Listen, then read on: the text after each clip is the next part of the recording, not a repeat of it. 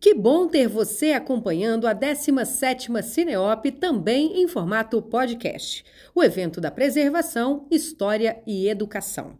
A 17ª Cineop conta com a Lei Federal de Incentivo à Cultura, a Lei Estadual de Incentivo à Cultura, Patrocínio Master, Instituto Cultural Vale, Patrocínio Cedro Mineração, CEMIG, Governo de Minas Gerais, Parceria Cultural SESC em Minas, Prefeitura de Ouro Preto, Universidade Federal de Ouro Preto, Instituto Universo Cultural, Casa da Mostra e Café Três Corações.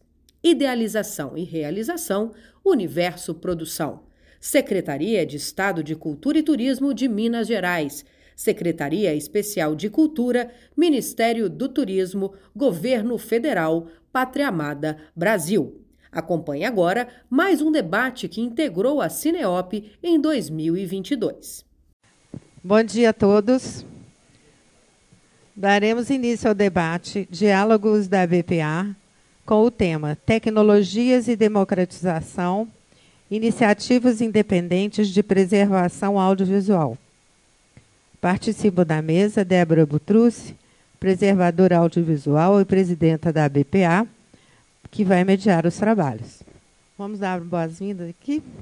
Também participam da mesa as convidadas Moema Pascoini, pesquisadora e coordenadora do projeto Cinemáquina, protótipo de scanner de baixo custo para digitalização da filmografia sergipana. E Nayana Ferreira, representando o laboratório Labirinto Lab, de São Paulo. Bom trabalho para todas. Obrigada. Bom dia a todas e todos. É, antes de mais nada, eu gostaria de agradecer a Mostra de Cinema de Ouro Preto e a toda a organização pela acolhida a essa mesa proposta pela BPA. Já há alguns anos nós é, realizamos o Diálogos da BPA com temas relacionados à temática geral da mostra. E acho que não podia ter sido mais pertinente né, essa mesa sobre iniciativas independentes de preservação audiovisual. A gente aqui, ao longo desses dias, é, tem ouvido é, belos relatos de belíssimos projetos né, e experiências é, muito distantes que, a princípio, a gente estava né, e vinha ouvindo ao longo dessas cineopes. Então, acho que a gente falar sobre iniciativas independentes e de baixo custo, sobretudo, né, já que as é, os arquivos audiovisuais brasileiros eles apresentam muito diferentes níveis institucionais, digamos, né? diferentes, diferentes maturidades institucionais. Tem arquivos como a Cinemateca Brasileira, que é um arquivo com uma infraestrutura e um equipamento, é, é, um maquinário, né, e um parque de equipamentos enorme, mas que ainda assim passou por uma crise é, bem trágica, bem aguda nos últimos dois anos. Então, aqui no Brasil não quer dizer que você é um, um grande arquivo, você está é, fora e não está sujeito a crises, desde arquivos muito menores, que muitas vezes não contam com a infraestrutura básica para análise do estado de conservação dos materiais audiovisuais das coleções que possuem. Então, é, eu vou fazer uma brevíssima introdução para contextualizar um pouco o tema. É, eu acho que é, a digitalização das salas de cinema né, e a exibição comercial, quando ela começou a se digitalizar, né, isso impactou diretamente os laboratórios cinematográficos, né, que a gente vem assistindo aí nos últimos dez anos o fechamento de grande parte dos laboratórios que processavam materiais em película. Isso a gente falando do em 35 milímetros, que é a película, né, é, que era a película de uso comercial, ainda mais se a gente for falar de pequenas bitolas, como 16 milímetros, Super 8, é, que já eram é, é, mais escassas, né, de você conseguir locais para processamento. Então, o fechamento desses laboratórios, é, a gente também, eu acho que paralelamente a gente assistiu é, a criação né, desses coletivos de artistas, artistas visuais, artistas audiovisuais também.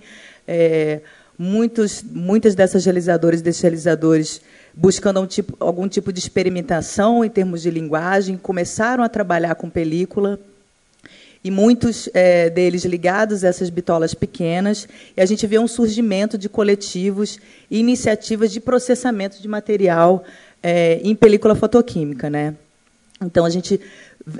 É, algo que foi acontecendo, eu acho que, de certa forma, paralelamente, né, o fechamento desses laboratórios comerciais, é, ou os setores que eram dedicados a esse processamento fotoquímico, né, tem laboratórios de pós-produção que ainda existem, mas não realizam mais processamento de película, e, ao mesmo tempo, o surgimento dessas iniciativas bem menores, independentes, né, que eu acho que é o caso aqui que a gente vai apresentar, né, que eu acho que vem de um desejo também de realização, Moema também é realizadora, e Nayana trabalha né, produzindo é, mostras, então tem esse desejo de produzir nesse formato, nessas bitolas, o desejo de exibir. Então, isso criou a necessidade de você poder processar esses materiais. Né? Eu acho que é, o exemplo da, da Cinemáquina e do Labirinto Lab dos outros vários projetos né, que vocês tocam, eu acho que tem bastante a ver com isso. É, e eu acho que fecha bem né, tudo que a gente veio discutindo é, esses dias, porque o scanner, a digitalização, é aquela pergunta né, que sempre. E aí, digitalizou seu acervo? Sua coleção está digitalizada? Está disponível? Como é que é? E um scanner, embora o preço tenha venha barateando né, ao longo desses anos, ainda é um equipamento pouco acessível à maior parte das instituições imagina para esses coletivos independentes, né? Porque um scanner ele só é o início do problema, né? Você tem que ter um scanner, você tem que ter um servidor para guardar os arquivos digitais gerados, você tem que ter algum tipo de planejamento para migrar esses arquivos é, de tempos em tempos, caso você consiga né, incorporar alguma dimensão de preservação a isso. Então, quando a gente fala de um scanner, parece que se resolveu, mas a gente vê muita instituição que, inclusive, já tem um scanner, tem um colega aqui, né? é, Marco Saboy, que conseguiu o scanner e falta um cabo. É, então, a gente sabe que o scanner é só o começo do processo. Então, é, é, você elaborar né, um protótipo de scanner e que isso possa ser replicado em outras instituições, eu acho que é um grande avanço para a nossa área. Então, é, dito isso, essa pequena introdução, eu vou passar a palavra para a Moema Pascoini, que vai apresentar né, o projeto de Cinemáquina. E obrigado, Moema, por ter topado, né, estar tá aqui é, com a gente. E só queria falar que o Ivan Salomão, né, que a princípio que integrava a mesa, ele positivou para a Covid, então, por uma por um golpe de sorte nosso, né, a Naena é, já viria para a mostra para participar. Então, ela já estava aqui e passou a integrar a mesa. E agradeço a Naena também por ter topado. É isso. Com você, Moema. É, bom dia, bom dia a todos, todas, todos. Queria agradecer inicialmente à organização da Cineop, agradecer também ao convite da BPA, agradecer o convite da Débora também, que tem acompanhado minha pesquisa de doutorado. É, bom, vou falar um pouquinho assim, minha ideia é apresentar um pouco como foi a jornada assim da Cinemáquina, que foi longa. A gente apresenta aqui mais ou menos um produto, mas levou muito tempo para chegar até ele. E teve muitos percalços. Assim, eu acho muito interessante pensar sobre isso, porque é, é legal, acho que compartilhar caminhos, ver onde a gente derrapou um pouco e onde a gente acertou, e também algumas dificuldades de conseguir apoio financeiro, né? porque durante boa parte do tempo a gente tentou fazer a máquina sem apoio financeiro e realmente não foi possível apesar da máquina ser uma máquina de baixo orçamento, ainda se precisa de dinheiro, né? Então esse projeto ele foi aprovado no edital do Itaú Rumos Cultural, né, do biênio 2019-2020, e foi através desse dinheiro inicial que a gente conseguiu inicializar assim o projeto. Vou mostrar para vocês, né, eu tive vontade de mostrar logo de cara assim como ficou é, a nossa máquina de digitalização. Essa é ela. É, então, a gente tem um computador. Vou falar um pouquinho sobre o sistema dela já já, mas é isso. A gente é, trabalhou em cima de um processo de engenharia reversa, né, que consiste em pegar um equipamento que já existe e adaptar ele e dar um novo uso. Né? Então, é um projetor de Super 8 adaptado tem algumas adaptações técnicas que foram feitas e ali é uma câmera que bom uma das é, maiores exigências dessa câmera no caso é ela precisar ter um obturador silencioso. Então a gente usou a Sony Alpha a família Alpha. Não são todas que têm esse obturador silencioso isso também foi uma derrapada que a gente deu no caminho mas depois a gente solucionou e basicamente ela funciona tirando fotos frame a frame, né? Depois a gente passa esse arquivo para o computador e ele agora, nesse nosso processo de workflow, ele está passando por dois softwares, né, que é o Lightroom e o Premiere. Mas dá para encurtar esse caminho. A gente vai chegar lá também. Eu fiz aqui um caminhozinho assim de fala, mas é basicamente só para ir seguindo. Passar. E é isso, assim, apresentando assim o conceito do Cinemáquina, o Cinemáquina ele surgiu de uma vontade de como a Débora falou, né, nós somos artistas, eu, o Kaká e o Lucas, que foram as pessoas, fomos as pessoas que deram o pontapé inicial assim no projeto, mas é um projeto que a gente vem tocando, não exatamente projeto, né, mas a ideia, o desejo já há nove anos.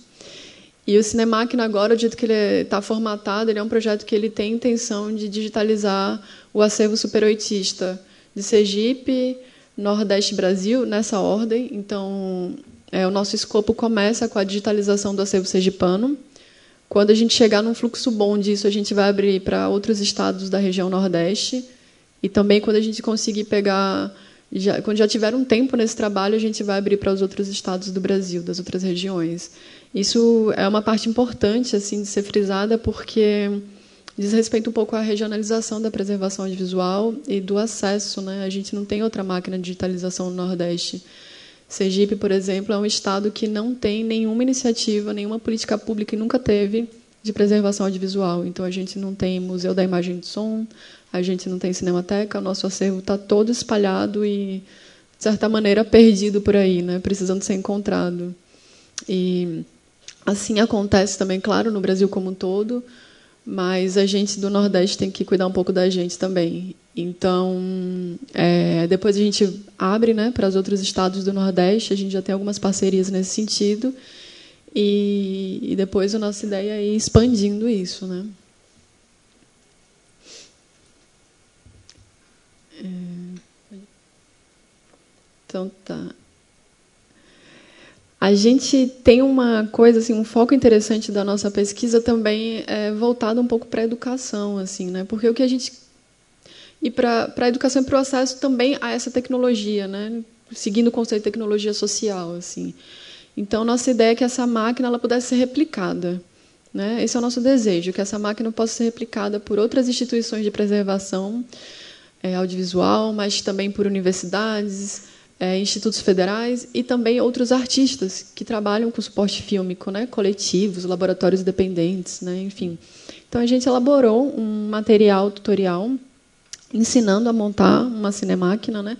Claro que essa é uma máquina em processo. A Nayana vai falar do, do labirinto e eu vou falar um pouquinho do protótipo que o Ivan desenvolveu, né? Então essa é uma máquina que está em constante processo. Então a gente espera também que as próximas máquinas elas tenham melhorias, né? Porque a gente vai é, enfim, a máquina está longe de ser perfeita. É, eu vou mostrar depois os tutoriais que a gente fez, eles estão mais ou menos prontos. Mas antes eu vou mostrar um teaserzinho da máquina em funcionamento. É, a gente tem uma parceria. Pode passar. Ah, a gente tem uma parceria com a BPA e um, um dos frutos dessa parceria foi a participação da Laila da Laila Foster é, num curso que a gente deu. Então, quando a gente a, a, a, esse projeto tem algumas etapas, né? Então a gente montou a máquina, construiu os tutoriais e a gente elaborou um curso assim de construção e manejo da máquina. E esse curso iniciou, né? Quem deu pontapé assim, nesse curso foi a Laila Foster.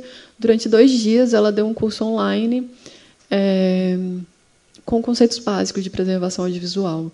E depois nós fizemos três dias presenciais em Aracaju, onde a gente mostrou como a máquina foi construída e a gente fez uso coletivo da máquina, né? teve um manejo assim. É, o, o, público inicial, né, nesse primeiro curso, ele foi formado por estudantes e professores de cinema e audiovisual da Universidade Federal de Sergipe, mas também por é, técnicos audiovisuais que trabalham institutos federais que trabalham em algum tipo de memorial ou projeto relacionado à memória e também é, técnicos de, do Museu da Imagem e Som, por exemplo, de Campinas. É, vou mostrar aqui algumas imagenzinhas desse curso, só para mostrar como a gente fez ele. A primeira parte dele foi falando sobre o cinema sergipano, né, porque essa é a nossa ideia também, de falar sobre a historiografia do cinema do nosso estado, né, do estado que cediu o projeto. Que é uma historiografia completamente soterrada pela historiografia oficial do cinema brasileiro, né? Então a gente iniciou o curso assim, falando sobre cinema sergipano. Aí depois tem o encontro do, das pessoas, né, com material fílmico, mexendo no filme, tocando, sentindo, né, a materialidade assim da, das obras. Aí é a máquina sendo operada.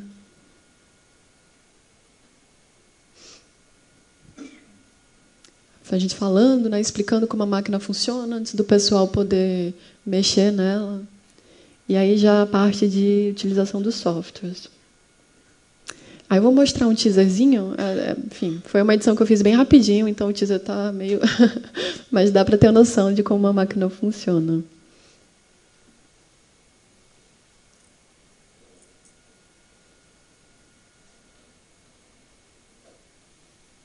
Ele tem som, mas.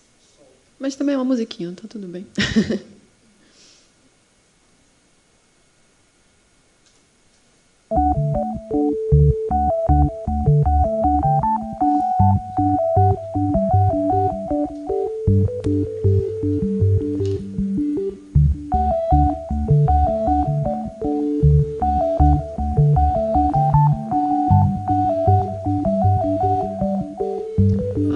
filme passando, né? E a fotografia feita frame a frame.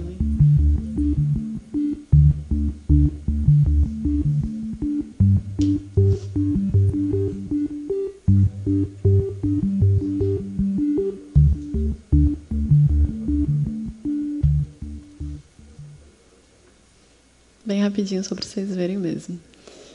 É, como eu falei para vocês, né, essa, essa ideia, como a Débora falou, né, enquanto realizadores e pesquisadores, a gente tinha muito desejo de ter acesso aos filmes. Na verdade, é, a minha vida no cinema começou através da direção de fotografia. Né? Eu sou diretora de fotografia e quando eu saí da escola de cinema, eu tinha muito desejo de continuar filmando, mas é, da mesma forma como na década de 60, 70, era o Super 8 que tornava possível né, uma bitola mais econômica. Então, nessa época, eu filmava Super 8, o Kaká, que é companheiro do projeto, também filmava Super 8. E a gente começou a pensar em formas de viabilizar essa, esses nossos trabalhos artísticos. Né? Então, a gente começou a pensar em fazer é, projetos experimentais, né? E estudos laboratoriais também. E nessa época a gente começou a fazer algumas experimentações de, por exemplo, revelação não tóxica, esse tipo de coisa. Mas a gente sempre parava na digitalização, né? A gente tinha uma dificuldade de fazer o acesso para a gente fazer mesmo a pós-produção dos nossos próprios, próprios filmes tal. E a gente começou a pensar se seria possível a gente construir uma máquina. Isso é quase uma década atrás. e também nessa época eu estava finalizando minha graduação. Eu tinha é, eu iniciei a graduação em jornalismo, dei uma pausa, fui estudar direção de fotografia. Quando eu voltei para o Brasil, estava finalizando a, a graduação e aí a minha pesquisa de TCC na época, né, uma coisa bem simples, mas foi o início da pesquisa sobre a historiografia do cinema sergipano. E a, o principal obstáculo era não conseguir ter acesso aos filmes. A gente às vezes até achava alguns acervos, né? E eu tinha uma moviolazinha, então eu ia passando o filme na moviolazinha, assim, era uma coisa um pouco arcaica, mas conseguia ver os frames, conseguia fazer uma descrição de conteúdo, mas tinha mesmo desejo de conseguir assistir aqueles filmes, né? Então eram essas duas coisas, né? De, de realizador querendo produzir, de pesquisadora querendo ter acesso né, às obras. Então foi mais ou menos nesse ponto, né, nesse ritmo que a gente foi pensando sobre isso. É, pode passar. Então o projeto inicial ele foi desenvolvido por mim, pelo Lucas Maia e pelo Kaká. Nós três nos conhecemos na escola de cinema, é, no SICA, na Argentina, que é uma escola de cinema é, subsidiada pelo Sindicato da Indústria Cinematográfica Argentina. E a gente ia conversando muito. É, e, o, e, o, Lucas ele foi para a Alemanha depois de lá. E isso foi legal, assim, porque ele teve outras experiências que a gente não teve. E aí ele entrou no Labor Berlim. E no Labor Rebelin ele começou a pesquisar, pesquisar já a construção de máquinas de digitalização. É, e através do Lucas a gente teve contato com o Antônio Castras e com o Nils e eles estavam já também desenvolvendo um outro protótipo. E a gente, eu e o Kaká aqui no Brasil, a gente ficava assim pensando, nossa, está muito fora da nossa realidade, assim, tipo, tudo bem é barato para eles lá, mas para a gente ainda é muito caro. e a gente ficava pensando, será que a gente vai conseguir fazer de outro jeito? E aí o Kaká, é, nessa época, ele mudou para São Paulo e começou a fazer uns, alguns experimentos com o grupo do cinema físico, inclusive de fazer impressão de peça em 3D para tentar montar é, uma máquina digitalizadora. Só que as coisas meio que não andavam, né? difíceis, assim, sem dinheiro nenhum. Né? Então, esse é o primeiro protótipo. Então, quando a gente montou o projeto, inclusive aprovado no Rumos, esse foi o primeiro protótipo que a gente tentou replicar. Esse é, o, inclusive, o primeiro protótipo do Antônio e do Nils. Né? Ele tem outra forma de funcionamento. Posso falar um pouquinho depois sobre isso. É... Nossa. Desculpa. Eu passando ali, eu fico acompanhando aqui ali, me perdi. é... Bom, aí a gente conseguiu. Eu nem ia colocar esse projeto no Rumos, mas aí uns amigos, não coloca. Eu falei, nossa, a gente não vai passar nunca. Não, mas coloca aí, o que é que custa tentar? Daí a gente escreveu o projeto e teve esse número enorme de inscritos, mas foi muito bacana porque a gente conseguiu aprovar o Cinemáquina. Aí o que aconteceu? Pandemia. Né? Então o projeto ficou travado um tempão. Na verdade, o, o, o resultado era para sair no início do ano de 2020 e saiu só, acho que em novembro, que foi uma decisão do próprio Rumos, porque não ia adiantar, né? Os projetos não iam conseguir caminhar, ninguém sabia o que estava acontecendo, né? Era aquele momento bem inicial da pandemia. E, e aí, no final de 2020, a gente soube que tinha passado, mas o dinheiro só foi chegar na metade de 2021. E aí, enquanto isso, a gente, a gente sabia já que o dinheiro estava curto, porque aí começou a inflação, o euro foi, né, subiu muito, então o nosso orçamento já era fantasioso, assim, para aquele primeiro protótipo. E a gente, nessa época, a gente começava a pensar assim, nossa, o que, que a gente precisa fazer para esse projeto caminhar? Esse projeto tem que ser autônomo, ele não pode depender da gente. Três pessoas, imagina se o projeto depender a vida toda da gente, vai dar errado em algum momento. Então a gente pensou assim, a gente tem que construir parcerias. Esse projeto ele tem que ser vivo, né? Ele tem que ter vida própria. E a gente queria que o processo assim não tivesse o Rumos é um ano só, né? Você tem que iniciar e prestar contas em um ano. E a gente queria que esse projeto tivesse vida infinita, né? E para ter vida infinita ele precisa ter uma rede de amparo. E aí a gente começou, ainda na época da escrita, a gente já tinha pensado onde é que vai ficar essa máquina. Essa máquina tem que ficar num lugar público de acesso. E aí, inicialmente, a máquina ia ficar numa biblioteca municipal lá de Aracaju, que chama Biblioteca Pública Municipal Epifânio Dório. E logo no início, né, a diretora abraçou o projeto, a Jussiene, e, e nos cedeu uma sala, que era uma sala improvisada, tá? tipo uma sala com uma, uma antessala e uma salinha. O projeto estava até pouco tempo com a ideia de ficar lá. E aí, nesse mês passado, a gente recebeu um convite de ir para o Museu da Gente Sergipana. A gente pensou, afinal de contas, já tinha né, é, aceitado a sala da biblioteca, né, e a biblioteca apoiou a gente desde o início, mas a gente ponderou de que no museu ela teria mais visibilidade. O museu, primeiro, já é uma instituição né, de preservação da memória, e esse museu específico é a instituição de preservação que recebe mais visitantes lá no nosso estado de Sergipe.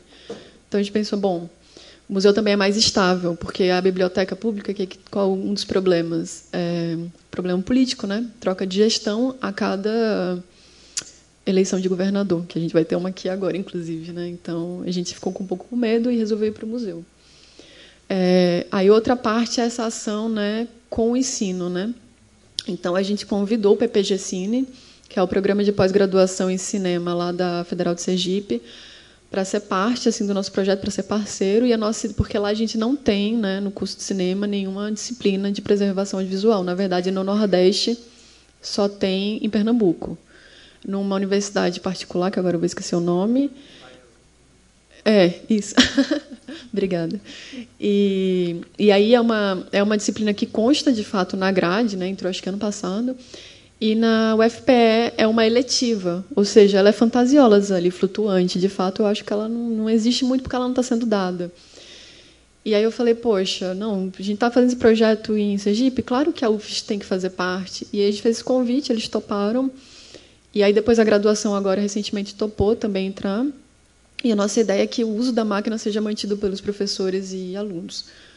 Qual o desafio disso? Os professores não têm formação né, nessa área, então é complicado mesmo. Assim, mas a gente está fazendo várias reuniões para ver como gerir isso. E uma das coisas é eles fizeram esse curso aí de manejo. Já foi um iníciozinho legal para a gente.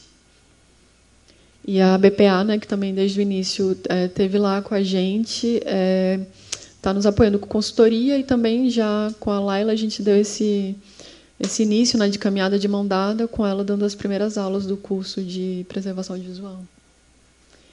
E aí outra parceria legal que a gente conseguiu firmar foi com a Cinemateca da Bahia. Então, aquilo que eu tinha falado para vocês, né? quando a gente tiver um fluxo bom já de filmes sergipanos digitalizados, a gente vai começar pelo Nordeste, vai ser o primeiro vai ser a Bahia. Então, é, essas foram as etapas do projeto. Né? Então, montagem da máquina, com testes e documentação do projeto, é, o início da digitalização do acervo, né? a elaboração do tutorial e as oficinas de operação. Tudo isso a gente já cumpriu. assim, né? A gente está iniciando a digitalização do acervo agora. É... Isso daqui foi muito importante. Como eu falei para vocês, né, em algum momento a gente viu que a gente não teria orçamento mais para fazer aquele protótipo e a gente não estava conseguindo apoio de lugar nenhum. As pessoas estavam dando apoio moral só, mas financeiro não estava vindo assim muito. Então a gente ficou pensando e eu tinha dado uma oficina, é, sobre Super 8 no Brasil e a gente convidou a Nayane e o Ivan. Nessa, e a gente já conhecia a Nayane, o Ivan, o pessoal do Super Off e tal, né? É, super respeito e admiração pelo projeto deles, do Mundo em Foco. E aí, nessa, nesse momento, o Ivan mostrou a máquina deles. E a gente pensou, caramba, vamos convidar o Ivan né, para trazer aqui, porque esse protótipo que a gente usa, o protótipo foi desenvolvido pelo Ivan. E a gente falou, não, vamos convidar o Ivan, vai ser super legal, e é uma máquina 100% brasileira. Agora não tem mais... a gente tinha essa cooperação binacional, né, Brasil-Alemanha, a gente falou, vamos fazer tudo aqui mesmo, porque, inclusive, essa máquina ela é mais intuitiva. Ou seja, quando essa máquina quebra, a gente consegue consertar. A outra máquina, se quebrasse, ia dar mais problema. E as máquinas quebram. E a gente já está tendo muitas experiências assim, né, de ter que fazer reparo. E a gente convidou o Ivan, foi muito legal. O Ivan foi lá para Aracaju. Na verdade, logo do início, assim, né, a gente, as primeiras peças o Ivan comprou lá em São Paulo mesmo. O projetor ele comprou lá em São Paulo. Ele levou lá para Aracaju e passou dez dias montando a máquina.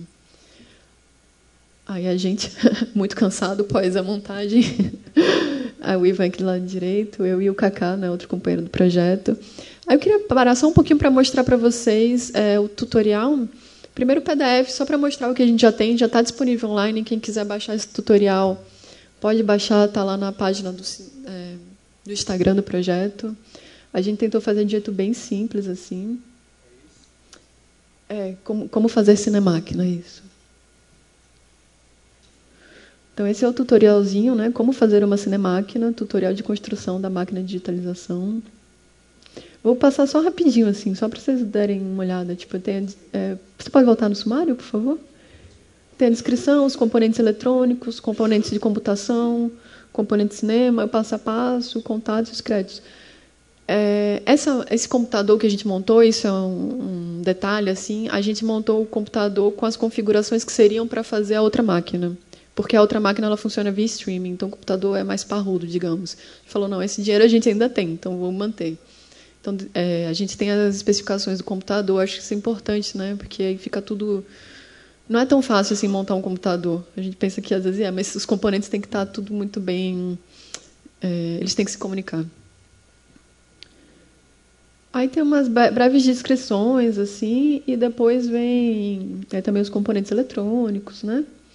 Componentes de computação, de cinema, né? Que é a câmera, a lente, projetor, Vem os passos a passos e vem as fotos, né? Foto a foto, como a gente foi fazendo. É, pronto, aí você pode tirar e eu vou passar rapidinho. Não sei como é que eu estou de tempo aqui, Débora. Eu esqueci de cronometrar. É? Eu vou passar rapidinho também o tutorial. O tutorial tem oito minutos, então não vou passar e ele está disponível já online. Mas só para vocês verem mais ou menos assim, tipo, é, uma coisa complementa a outra, né? O PDF com o, o tutorial vídeo.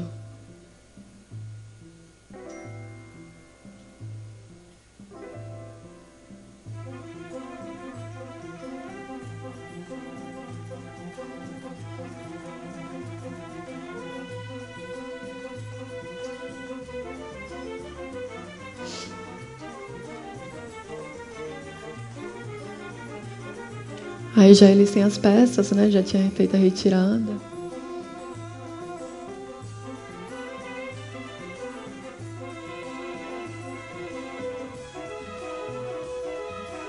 E aí a gente vai mostrando, né? Passo a passo que a gente foi fazendo. Na verdade, a gente foi fazendo esse tutorial e realmente montando a máquina.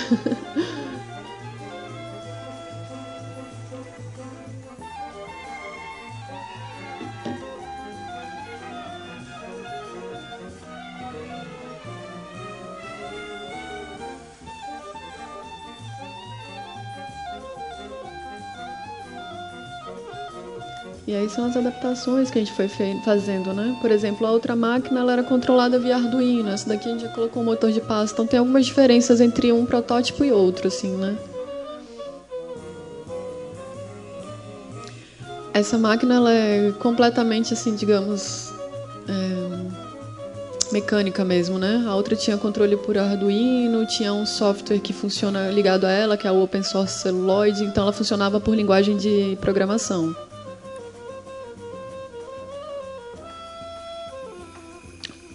Tirar. Só para mostrar mesmo, se vocês tiverem curiosidade, é, tá lá na página da gente no Instagram.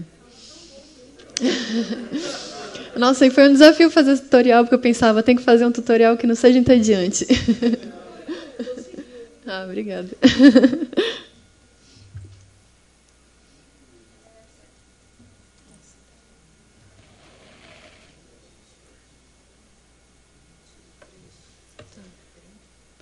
Beleza, obrigada. É... Então aqui, opa, desculpa, deixa eu chegar lá aqui também.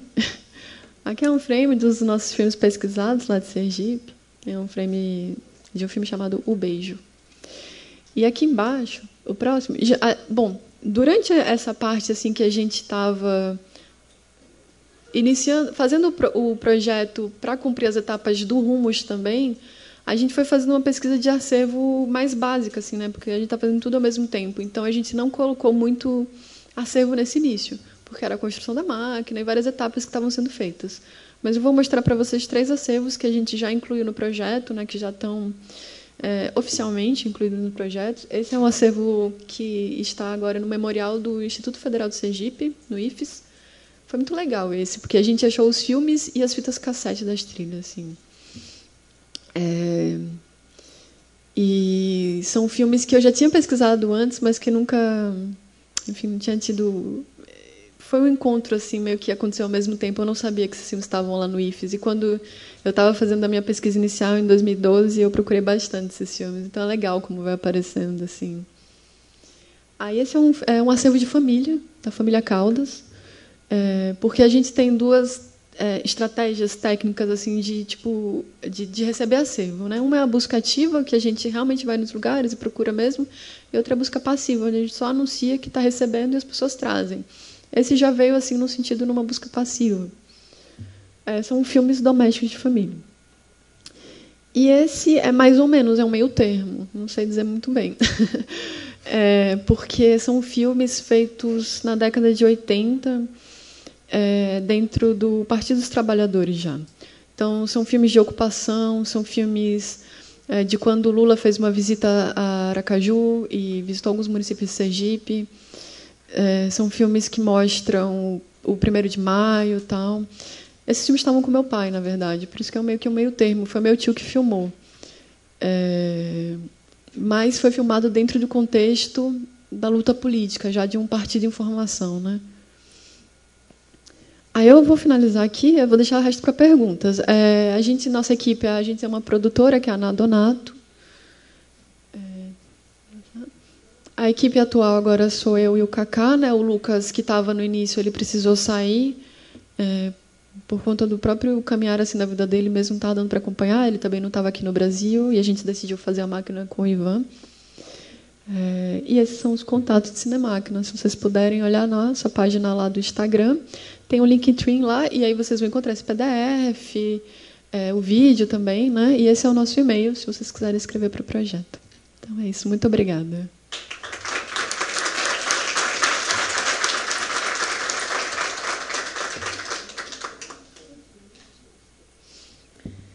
Obrigada, Moema. Agora eu vou passar a palavra para a Naena Ferreira. Bom dia a todos e todas. É, gostaria de agradecer né, o convite da BPA, da Débora, né, pelo menos ao convite ao Labirinto Lab. É muito importante para a gente estar aqui. Como dito antes, é o Ivan que estaria aqui, mas né, aconteceu isso aí do Covid, porque ele é a pessoa né, que de fato fez o scan, né, assim, que colocou a mão na massa, que pesquisou. Então ele seria a melhor pessoa para falar, mas vou tentar representá-lo né, aqui. É, mas antes de tudo, eu gostaria de contextualizar, né, quem somos, né, como a gente surgiu, porque o Labirinto Lab aí é a última ponta, né, de todo o processo. Então, é, a gente começa com o coletivo Mundo em Foco, né, em São Paulo. Ele foi criado pelo Rodrigo Souza e outras pessoas. Né? Agora, em abril, o coletivo fez 18 anos. Então, é um processo longo. Né? É, a gente começa aí fazendo. Eu não estava no início né, do projeto, mas, mas eles começam fazendo oficinas de pinhole, né, fotografia na lata, dentro da periferia de São Paulo. E eu entro no coletivo em 2013, então eu estou aí há nove anos, né? E aí, em 2014, a gente, o Rodrigo já pesquisava né, sobre o Super 8, era tudo uma pesquisa, nunca tinha filmado. E a gente tinha estudado junto na faculdade, então a gente se reencontra. E aí a gente vai ao Festival de Curitiba, né, com o Festival de Super 8, que chama Curta 8, né, criado aí pelo Leandro Bossi. E aí a gente foi lá, assistiu, se apaixonou e falou: Meu, a gente, tudo que a gente sabe do Super 8 é teoria, é o que a gente viu em livro. A gente tem que fazer um festival desse no, em São Paulo. E aí o Leandro super nos apoiou e aí a gente tinha acabado de ganhar um edital em São Paulo e a gente falou meu vamos realizar assim a gente fez em três meses o festival. E aí o nosso festival ele se inicia de que forma? A gente faz oficinas né porque assim tá a gente vai criar um festival de super 8 mas que filmes que vão ser exibidos no festival? Onde a gente vai achar esses filmes? Então a gente inicia, né, que o Curta 8 faz isso também, tem um festival no Canadá também, que é a gente faz as oficinas, né, Super 8, então a gente passa a teoria, as pessoas se inscrevem, vão lá, e aí o projeto final disso é que se formam grupos, né, de até cinco pessoas e as pessoas realizam seus filmes. É, de 2014 a 2017 a gente tinha apoio de editais, então as oficinas eram gratuitas e cada grupo saía com um cartucho, uma câmera, eles filmavam, né? E aí depois de 15 dias eles levam para a gente, né, o cartucho, a câmera, a gente revela e aí, tanto os realizadores quanto a equipe, no geral, no máximo eu ou o Rodrigo, a gente viu os filmes antes. Todo mundo assiste o filme pela primeira vez dentro da sala de cinema, com família, amigos, e rola trilha sonora ao vivo. Então é uma experiência assim muito lúdica e se pensar que hoje estamos muitos ali no celular, na câmera, que a gente apaga os arquivos, então tem toda ali uma ansiedade de esperar ficar pronto o filme para ver. Então a gente começou a realizar em 2014 isso. Então dentro do festival a gente criou várias categorias, pessoas que já tinham filmado em Super 8, pessoas que estão filmando pela primeira vez.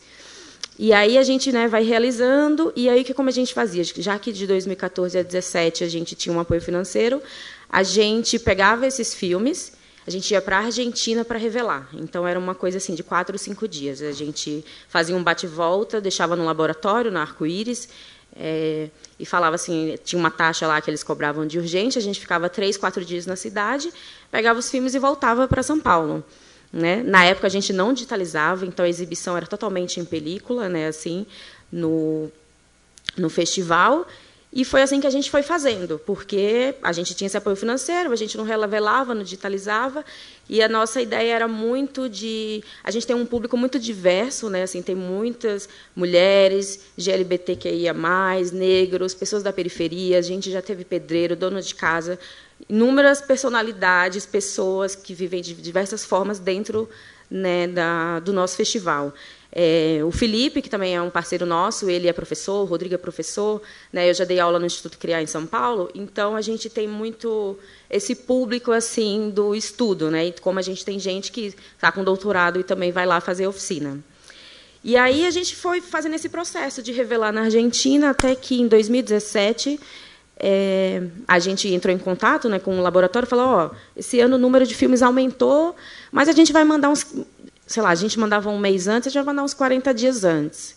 E aí eles falaram, não, o do, não, a gente não vai ter condições de revelar a quantidade de filmes que vocês estão mandando, porque a gente está com um projeto grande, e não vai dar. E aí, até então, é, a gente tinha vontade de revelar, mas era algo muito distante. Né? Onde estão esses químicos? Onde estão esse tanque que a gente não tem?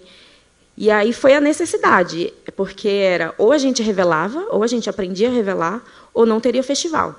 E a gente tinha ali 40 filmes para revelar. Então foi uma loucura, assim, né? Porque aí juntou Ivan, Rodrigo, Felipe, eu, e a gente começou a entrar em fóruns de Facebook, em grupos, e falava com o pessoal da Rússia, da Ucrânia e do Japão. E aí você mandava mensagem no dia, a pessoa te respondia no outro dia, aí você traduzia para o inglês para traduzir para o português né? Porque é, é, todo um processo, assim, né? Você não sabe nada, você não tem ninguém que vai te dizer e você precisa achar essa informação em algum lugar. E aí a gente teve algumas pessoas, né, que nos ajudaram no Brasil, que a Laila Fossa, né, que já foi citada aqui, ela nos emprestou um tanque que a gente não tinha, que ela tinha lá guardado, um resto de químico, e aí tem o Renato Coelho também, que é um realizador de Super 8, que nos ajudou com outras coisas, e assim, as pessoas foram nos, nos dando luzes. Mas até então, é, nossos filmes não saíam, né? não os do festival, né? que a gente foi revelando os nossos. É, não saía imagem. E aí a gente falava, gente, tem alguma coisa errada. E aí tinha um lance muito disso, né? da tradução. Teve um químico lá que a gente traduziu errado e, obviamente, não saiu. E até a gente entender que tinha sido a tradução é, é um processo. Então, a gente conseguiu, no final, revelar, a gente revelou o PB, e foi uma alegria, uma festa, e, opa, vencemos a primeira etapa, e vamos lá fazer o festival. Então, a partir daquele momento, a gente entendeu que a gente não precisaria mais tirar esses filmes do Brasil, né? a gente conseguia realizar aqui a nossa revelação. Isso foi muito importante para a gente. E, a partir disso, assim, a gente também aí não digitalizava, né? a gente não tinha como digitalizar. Então, os filmes ficavam ali guardados. E aí eu acho que em 2018, né, a gente tinha uma amiga que estava indo para os Estados Unidos e a gente viu um scanner que é do tamanho de uma caixa de sapato, que é um Wolverine, né? Ele, o arquivo dele é MP4, é uma coisa bem simples, básica. Eu diria que para quem quiser ter em casa, né, assim, é, é algo talvez um pouco acessível, não tanto. Na época a gente pagou mil reais, mas é algo que, assim, se você quiser digitalizar os seus filmes, é algo que é possível. E a gente comprou aquilo ali, ficou maravilhado, porque, putz, agora a gente tem a imagem digital também, não, olha que legal. E aí é isso, né? Ele é algo muito simples, então ele tem um tempo de validade. Então a gente digitalizou vários filmes e ele morreu, né? Tipo, acabou. E aí em 2018, depois a gente não teve mais né, aporte nenhum financeiro e a gente foi tocando o festival. E e aí era um desejo, né? A Moema falou do Cacá, do cinema físico, exatamente em 2018 eu também estava junto, a gente estava junto, né? É, com o Cacá, tinham outras pessoas, o Ivan, e era, gente, quando a gente olha assim para trás, a gente ficava indo para uns lugares lá em São Paulo, que era onde imprimia essas peças, eu, eu não lembro o nome agora, é, mas era na Vila Itororó, que tinha um laboratório lá, e a gente ficava lá é, imprimindo as peças. Um dia saiu uma peça, porque a nossa ideia, porque é isso, né? Tinha gente tinha essa vontade, aí o Cacá chegou junto de a gente fazer esse scan, porque é isso, é muito caro. Então, e aí a gente viu que não dava certo, porque a gente não tinha ninguém que programava. Aí a gente falava, não, vamos fazer Arduino, que é mais barato. Tá, mas e aí? né? Então, assim, tipo, e a gente ficou engatilhando nisso e, e não saía, assim. E aí meio que a gente se afastou, né? Teve todo, no sentido da vida mesmo, a gente entendeu que a gente não ia dar conta. E só que o Ivan sempre ficou com esse tipo, não, a gente tem que realizar o nosso scan, a gente tem que fazer isso. Mas enfim, os outros projetos, o trabalho, a vida te leva para você vai fazer outras coisas. E até que na pandemia, né, o ano passado, em 2021, o Ivan foi demitido e aí teve o seguro-desemprego e ele falou: "Meu, é agora que eu vou colocar esse negócio para rodar, assim". Em um mês ele ficou pronto, assim, né? E aí ele foi, né? Já tinha todo esse esqueleto de que seria num projetor de Super 8 e tudo. E aí ele ficou um mês ali e realizou, né? A gente conseguiu o primeiro, né? A gente até brinca sobre o nome do Ivan Salomão, então a gente fala que é o Salomão 1. E aí a gente fez, e aí a gente conseguiu digitalizar nossas imagens. E aí agora a gente já está no segundo, mas assim é todo um processo, né? Porque a gente começou com uma câmera, quando a gente fazia a digitalização era com notebook, né? Então, os processos foram melhorando e a ideia é que a gente melhore muito mais, né? A gente já tem, a gente já sabe das necessidades que a gente tem para melhorar o que a gente tem. Mas é, a gente fez agora 10 meses de scan e a gente já digitalizou mais de 300 filmes de pessoas que nos procuraram, não são filmes nossos. Né? E dentro do festival, durante nove anos de festival, a gente já realizou mais de 160 filmes de realizadores, né, as pessoas que foram lá fazer as oficinas. Então, esse scan em 10 meses teve mais de 300 filmes e a gente sabe que o gargalo vai aumentando, né? vai surgindo a necessidade maior. Então, é, você precisa ter um armazenamento maior, uma câmera melhor, um computador melhor. A gente fez do nosso próprio dinheiro. E aí é quando surge o Labirinto Lab, né? que foi na pandemia, porque a gente já revelava Super 8, mas não era tão comercial. As pessoas chegavam né, na gente, no boca a boca. E a gente falou, não, a gente precisa criar o laboratório, né? Daí a gente vai revelar os filmes, a gente vai gerar um dinheiro e a gente vai comprar uma máquina, né? né? Fazer esse dinheiro, porque edital não vai vir, é, todo mundo já acha que a gente é louco, então a gente tem que fazer alguma coisa. Então a gente fez o criou o Labirinto Lab. E aí a gente também revela 16, mas o 16 é um número é, bem menor assim. Porque o nosso processo é manual também, né, da parte da revelação, né? A gente não tem uma máquina, a gente tem um tanque manual que a gente gira, né, que a gente faz lá, que a gente fica uma hora dentro do laboratório. Então, esse processo também, aí surge o Labirinto Lab. Então, só para contextualizar, né, que é todo um processo, né? né? Surgiu o festival, aí surge a necessidade de revelar, aí surge a necessidade de digitalizar e agora melhorar a máquina. E aí a gente tem ideia de fazer outras máquinas nossas, né? É, processadoras e tudo para melhorar né, todo esse processo, porque é um processo lento.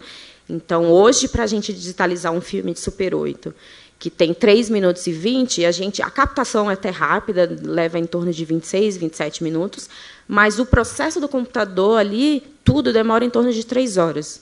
Né, o nosso, o computador da né, Cinemáquina já é melhor que o nosso, né, então já a gente já ficou tipo, nossa, precisamos ter um desse.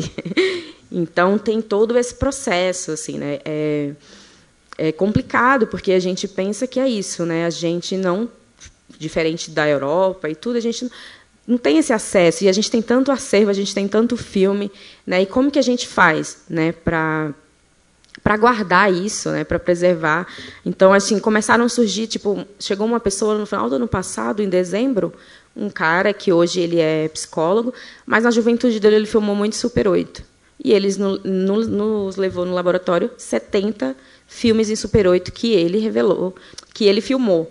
E ele tinha as películas, mas ele não tinha digitalizado. E ele falou, né, ele teve algumas questões aí na pandemia, que ele ficou muito mal, então ele falou assim, não, o dinheiro que eu tenho é para digitalizar isso aqui. Eu quero todos os meus filmes aqui digitalizados. E aí são filmes incríveis. A gente até vai fazer uma amostra com ele no Super Off, assim, porque assim, ele é um é, amador, né, vou dizer assim, entre aspas, que filmou filmes incríveis, com histórias incríveis, a imagem, a foto, e fala, gente, onde esse cara estava, né?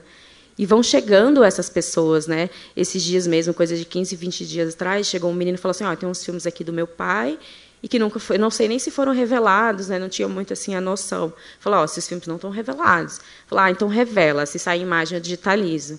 E aí a gente revelou e saiu imagem, o filme do que o pai dele filmou há 40 anos, o pai dele faleceu. Então são muitas histórias, né, que chegam para a gente, assim, desde realizadores, mas também gente que vai fazer uma publicidade.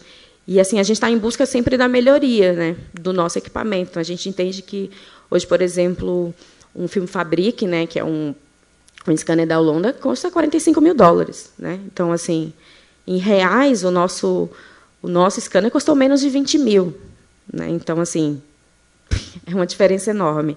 Então não dá para a gente ficar esperando isso. É isso, a gente tem que pôr a mão na massa, tem que ir atrás, tem que fazer. Mas é um processo doloroso, né, no sentido de que não tem ninguém que te mostre. É muito importante isso que eles fizeram, né, de ter esse tutorial, de você ver a imagem, de você ver a foto, né, de como que faz isso, né, porque a gente ficou patinando muito, né. São aí, no, é, como a mãe falou, nove, dez anos, a gente está quatro, que eu não tinha nem essa noção que eram 10 anos e quatro eu já achava um absurdo, tipo, nossa, como a gente está atrasado, né? Então, é todo um processo, assim, é, a gente entende que é isso, a gente vai fazendo parcerias, vai conhecendo as pessoas e a gente vai fazendo parece que os caminhos vão ficando pelo menos mais leves, né? Eu não diria mais fáceis, né? Mas é mais leve porque a gente vai encontrando pessoas que estão ali na mesma busca que você.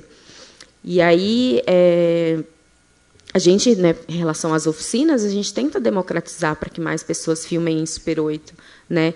E a gente tem aí uma estatística de quanto, é, dentro do nosso laboratório, por exemplo, que não para de chegar gente querendo revelar e digitalizar. É uma coisa assim a gente não está dando conta, né? A gente como grupo e aí a gente está contratando pessoas para ir lá revelar porque a gente não dá conta, né? Então, pô, é, a gente tem pessoas que fizeram oficina no primeiro ou segundo ano com a gente e todo ano faz filme para o festival. Né? Então, assim, a gente construiu lá atrás, né, de uma forma de, na educação mesmo, para que essas pessoas continuem, descubram outras formas, porque muita gente que está é, em faculdade ou curso de cinema, rádio, TV, é, não conhece a película, né? E aí fala, pô, eu fiquei lá quatro anos na faculdade e nunca nem ouvi falar nisso. Então a gente vai assim, é, democratizando esse acesso, né? Para da película até a gente chegar nessa digitalização, a gente ainda não consegue é, fazer um projeto como o Cinemáquina, que eu acho muito interessante disso, né? Da dos acervos e tudo, mas é uma coisa que o Ivan fala que, pô, se tivesse dentro de uma, cada universidade no Brasil um scanner, seria um projeto multidisciplinar, né? porque você envolve alunos de engenharia mecânica, mecatrônica, física, química, até ali o pessoal final, que sei lá, que pode ser um jornalista, o pessoal de foto, de vídeo, de cinema, que vai utilizar aquele scanner. Então, poderia ser um projeto desenvolvido dentro da universidade por vários, várias áreas diferentes. Né? Porque é isso, quando a gente vai construir um scan, quando a gente vai digitalizar, a gente tem que lembrar da aula de física lá quando você estava no ensino médio, da aula de química, e juntar e pensar. E isso poderia ser desenvolvido né, dentro desses espaços. assim. Não sei se eu fui muito rápida. Eu acho que eu posso ficar mais aberta para perguntas, assim, porque é muita coisa, assim, né? É isso. São 18 anos de coletivo, muitos projetos, muitas coisas. Às vezes eu me perco. Mas obrigada.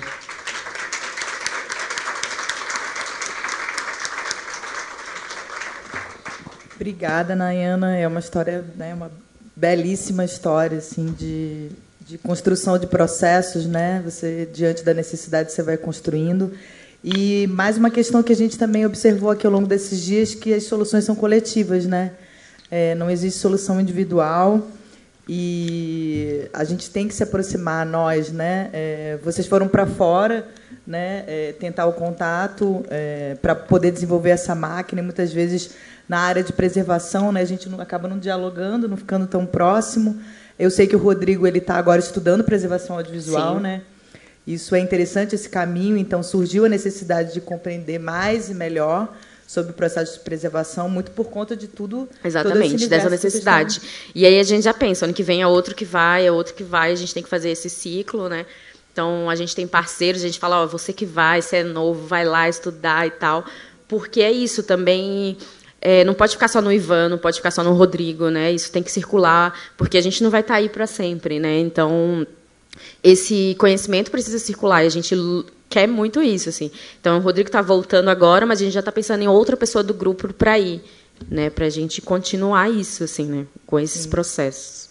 Ele está na escola de São Sebastião, né? Que tem, enfim, a gente sabe que são pouquíssimos espaços que oferecem formação em preservação audiovisual de maneira mais ampla, né? A gente aqui no Brasil conta com algumas universidades que oferecem a disciplina, mas a gente não, não tem nenhum curso, existem cursos curtos, né, de introdução em geral, mas tem muita questão prática, né, que você só aprende na prática, lidando ali cotidianamente com os materiais.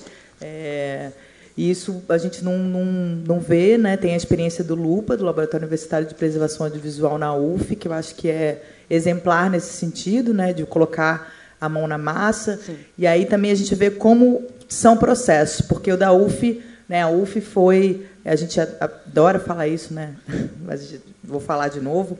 A UF foi a primeira universidade a incluir uma disciplina né, dedicada à preservação audiovisual em 2000. Então, você vê claramente o resultado desse processo. O Lupa é um resultado desse processo, né, desse amadurecimento. Então, você surge com a disciplina, a disciplina vira obrigatória por conta da pressão dos próprios alunos. E aí você ali tem um, né, uma consolidação de vários processos que aí faz surgir o Lupa e que tem um scanner, né? é o filme Fabrique, né?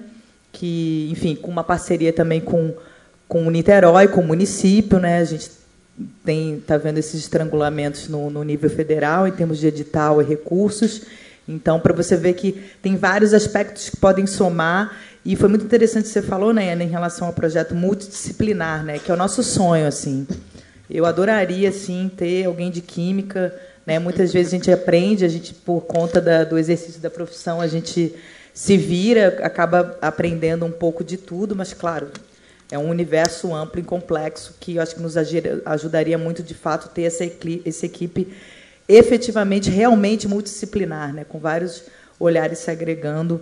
E uma outra questão que eu acho importante frisar, né? eu e a Laila, a gente teve na conferência no IFilm Museum, lá em Amsterdã, e o que perpassou de forma geral a conferência, né? É, tinham pessoas muito interessantes da América Latina, além de nós do Brasil, é, foi exatamente isso de ampliar o conhecimento a partir de outros olhares, né? porque tem sempre esse modelo é, supostamente universal, europeu, né? que são protocolos técnicos que sim, eu acho que na nossa área a gente tem que ter sim conceito, protocolo, não, não é bagunça, eu acho que a gente tem que estabelecer algumas diretrizes, mas muitas vezes de certa forma inalcançável para nós. Aí a gente, a gente sempre, a gente é sempre, nós somos sempre os precários. A gente é sempre reconhecido pela nossa precariedade. Então, eu acho que esses dois, é, o Cinemac, né, a experiência é, de toda, né, essa experiência do Mundo em Foco com seus vários projetos revelam que é justamente o contrário, né?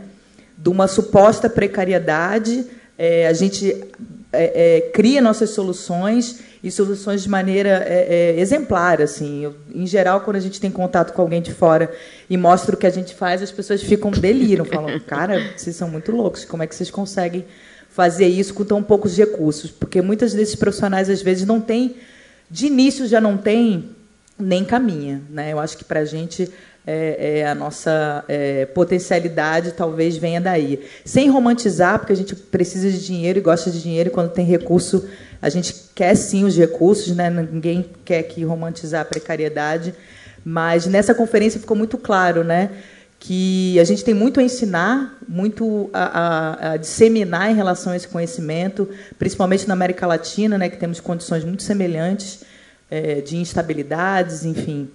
Então, acho que esses é, essa experiência aqui né, que a gente ouviu é, é muito rica nesse sentido, né? ela aponta para muitas direções. É, eu queria abrir para as perguntas, a gente tem um tempinho aqui para conversar. É, eu acho que a gente podia fazer, né, como tem, enfim, algumas perguntas, e abre para uma rodada e depois passa para uma próxima. Começo com, comigo. É, é, é mais um comentário, na verdade, que vocês descrevendo todo o processo de vocês lembrou muito a minha experiência no final da década de 70 e início de 80.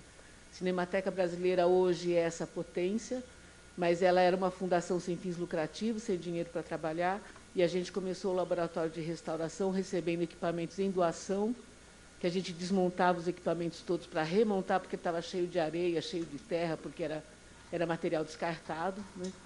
Então, a gente restaurava primeiro as máquinas para depois restaurar os filmes. Né? Mas eu, eu digo isso só para dizer para vocês, está certo, entendeu? O caminho é esse. A Cinemateca virou o que virou também porque a gente começou desse jeito. Né? No, a Cinemateca não começou na década de 70, mas o laboratório de restauração, sim. Então, é isso. Assim, é, é, meus parabéns mais sinceros ao trabalho que vocês estão fazendo. Acreditem, porque a gente tem um potencial criativo realmente muito legal, né? também não romantize, não, tem que buscar dinheiro, sim, porque ele tem direito de ter dinheiro para poder fazer, acelerar esse processo e fazer a nossa memória ser acessível o mais rápido possível. Né? Mas eu abri só para dizer parabéns, eu estou maior apoio para vocês.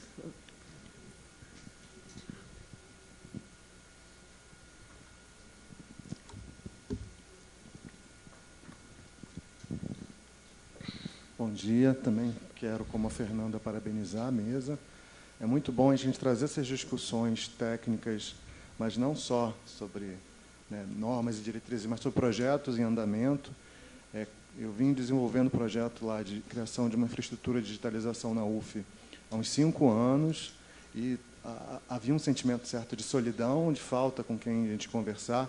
A gente também estabeleceu um contato inicialmente no exterior, a organização do Apex no, na UF em 2018 foi fundamental e como a gente tinha isso em vista, a, a gente solicitou que fosse organizado um seminário sobre planejamento de digitalização, que para a gente foi fundamental em termos de é, prever as dificuldades. É, e, mas eu queria fazer duas perguntas. Né? Uma, primeiro, e isso foi alertado, ah, foi muito importante esse alerta que foi dado ali para a gente em 2018, que para a criação de uma estrutura de digitalização de filmes, o scanner ou a máquina digitalizadora é a ponta do iceberg, em termos técnicos e financeiros. Né? Porque você tem todo um processo necessário de preparação para a digitalização, que implica, por exemplo, em materiais obsoletos, que é carretéis, pontas, é, é, mesa enroladeira ou moviola, que às vezes ou você tem que construir, ou você tem que comprar usado, ou, em muitos casos, comprar no exterior, porque não vende aqui. Ponta, por exemplo, que você tem que botar ponta no filme para operar o scanner. E né, os custos talvez maiores da pós-digitalização de lidar com os arquivos digitais. Né, porque o que acontece é uma demanda reprimida e que gera um tsunami digital. Né? Então, assim, é, essas duas, eu queria perguntar um pouco isso, como vocês lidam com pré-digitalização em termos de insumos e pós-digitalização. É, e aí eu acho assim, o Cinemac é um projeto fundamental que tem que ser replicado no Brasil inteiro. Né? Eu acho que seria necessário ter pelo menos um protótipo em cada, ou um protótipo não, mas um, já um resultado em cada estado. Mas eu acho também que a gente tem que prever, e acho que a BBA é fundamental como espaço de discussão disso, dentro de uma política nacional, né? porque é um projeto inicial, surge a partir de uma demanda local, de Sergipe, que de fato né, demandava, ou tem uma experiência ali mais longa de festival em São Paulo, mas pensando em escala nacional como política pública, eu acho que a gente tem que pensar, primeiro, é, que existem diferentes tipos de scanner, né, com diferentes custos, é, que atendem filmes de diferentes bitolas e diferentes estados de conservação. Né, quando a gente estava discutindo, desculpa se eu estiver prolongando um pouco, mas é compartilhar um pouco, eu acho que tem muito a ver. Quando a gente estava discutindo a, né, a criação do compra de um scanner na UF, a gente pensou, acho que trocamos e-mail não sei se foi com, lá na época, vocês estavam pensando no protótipo, a gente pensou no Wolverine, porque a gente não sabia quanto recurso a gente ia conseguir. Mas a gente pensou, e eu tinha a experiência do meu pai, que filmou o Super 8, e eu tinha tentado digitalizar, é, e levei lá 10 filmes para um rapaz que me indicaram, que projetava na tela e filmava. E, e, na, e basicamente o protótipo é usar o projetor. Né? E ele conseguiu digitalizar alguns e alguns não, porque não estava encolhido, não passava no projetor. Então tem essa limitação grande, tem os scanners para filmes encolhidos e o protótipo que eu acho que atende a filmes com melhor estado de conservação. Mas na nossa experiência do Lupa, eu diria que 70% dos filmes passam num projetor. Então acho que tem que ser pensado numa política pública para dar conta de 70% dos filmes que passam num scanner de menor custo, e aí podem estar em cada estado, e, de repente, em cada região, um scanner de maior custo que vai lidar, sobretudo, com filmes em pior estado de conservação, que a grande diferença de um scanner para o outro é a capacidade de lidar com um filme mais encolhido, né, ou mais deteriorado. É, e essa é uma diferença, a outra é o custo, então talvez a gente conseguir um financiamento para comprar um scanner de maior custo, que eu sei que talvez seja inviável nesse momento em cada estado, mas é absolutamente viável em cada região. Né? Uh, e, sobretudo, também em termos de bitola. Eu acho que há uma demanda, e vocês vão ver isso, uma demanda reprimida por digitalização, que é um volume enorme, por exemplo, de Super 8. Tem Super 8 no Brasil inteiro, nas casas das pessoas uh, do Brasil inteiro. Deve ter muito 16 ainda, as emissoras de TV. Então, acho que, por exemplo, aqui, compartilhar uma sugestão, uma política de ter um, um protótipo, um scanner de baixo custo para Super 8 16 que vai dar conta em cada estado da maior parte desses filmes, em melhor estado de conservação, e em cada região um scanner que vai dar conta, mais caro, que vai dar conta de filmes em pior estado de conservação, e em bitolas que é em menor quantidade, como 9,5 e 8. Né, que eu, vendo nesses dois anos do Lupa, quantidade a gente tem muito mais Super 8, muito mais 16, mas tem uma parte significativa de 8 e 9,5. Né? É, e tem também a, diferença de custo, estado de conservação e de resolução. E aí uma pergunta para vocês também é qual a resolução que vocês estão usando. A gente tem feito testes, por exemplo, Full HD é suficiente para 8, 16 dá, dá para fazer em 3K porque tem resolução para isso. Então também tem essa diferença. Né? A gente pode ter um scanner de baixo custo para uma bitola que não é necessário escanear em 4K, senão você está gastando a mais. E só para compartilhar com vocês, eu queria perguntar, principalmente para a Moema, em termos de custo. Né? Quanto vocês imaginam que seria construir um scanner? Quanto custaria? Eu sei que tem caso do projetor Super 8, que depende você ter ou não. E aí, para compartilhar, por exemplo, quando eu penso numa estrutura de digitalização mais cara, como do Lupa, em cada região, é, eles, o scanner, quando a gente custou, obviamente que a cotação mudou, mas a gente comprou o scanner por cerca de 115 mil reais. Hoje está na faixa de 150. A gente conseguiu. E aí também falar um pouco das fontes de financiamento, né, que são várias. A gente comprou o scanner com convênio com a Prefeitura de Niterói, Secretaria Municipal de Cultura, foi 115 mil. A gente conseguiu um monitor 4K numa parceria com o MIS de Campinas, 5 mil, é isso também vai passando chapéu em cada coisa. A gente conseguiu comprar a ilha, que foi cerca de 30 mil com dois projetos, um CNPq e um FAPERJ, fatiando. Também esse é um gasto enorme da ilha para operar. Uh, e a gente conseguiu agora mais 28 mil para comprar o servidor, que se tornou necessário nesse momento. Então, deu cerca de 200 mil com a conversão para o dólar e mais insumo, e eu não estou falando equipe, né? porque a gente usa lá servidores. Eu diria que uma estrutura de digitalização para dar conta de filmes em maior resolução, deteriorados, talvez um para cada estado, está em faixa de 200 a 300 mil reais. Ou seja, talvez inviável nesse momento para um estado, mas não é para uma região.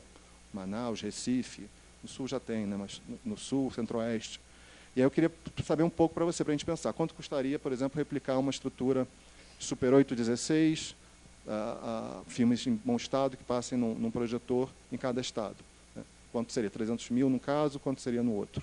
Tá? Mas novamente parabenizar. Eu acho que é fundamental, eu acho que é um passo importante. Quando o João falou que é um ponto de virada, eu acho que é um ponto de virada nesse momento também. A gente realmente ter números, ter uh, experiência, ter conhecimento para agora falar. Não sei para quem a gente vai pedir mais. Custa isso. A gente está preparado para fazer, porque é um momento de urgência também dessa demanda desses super 8 que estão aí, 16 que estão tem que ser digitalizados, senão vão se perder. Tá? Mas obrigado.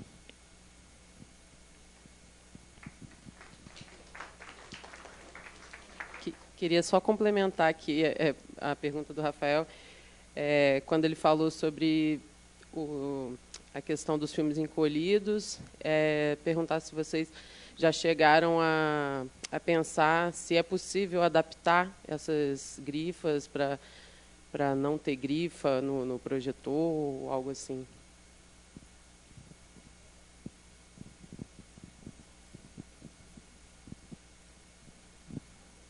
Buen día. Voy a hablar en español. Soy de Bolivia y mm, me parece súper interesante ese proyecto. Nosotros, antes de tener escáner, proyectábamos y, o sea, filmábamos en, la, en las pantallas. Pero quiero decir algo. Em, cuando vengo a los encuentros de preservación, conservación de cualquier país, Argentina, Brasil, me siento al mismo nivel. ¿Por qué? Porque cuando voy a los encuentros de producción, siento que Bolivia está a mil años luz de Brasil, de Argentina, producen, tienen una industria enorme, igual que Brasil, no sé, los últimos años no, pero tienen mucha plata que les da el Estado para producir. Pero cuando voy a los encuentros de conservación, siento que somos la cenicienta, todos. Argentina no tiene, ni siquiera tiene cinematecas muy divididas, muy pequeñas, pero no tiene una cinemateca nacional. Y, siento que en todos los países latinoamericanos, todas las cinematecas estamos en situaciones muy lamentables. Entonces, ¿qué quiere decir? Que, los estados o la, la, visión del cine está en la producción. Producir no importa, montones a los precios, con presupuestos inimaginables a veces. Pero cuando voy a los encuentros de cinematecas, estamos todos en la misma situación. Es más, Bolivia a veces se lleva la flor, porque nosotros hemos hecho la tarea privadamente sin esperar del Estado nada y poco a poco, en 45 años que existe la Cinemateca, logramos algo. Entonces, hay una reflexión muy grande que habría que hacer en el modo de pensar el cine. Y el modo de pensar el cine es que cada película que es financiada por el Estado tendría que tener asegurada su preservación su digitalización, tendría que venir en el mismo paquete, la producción con la conservación.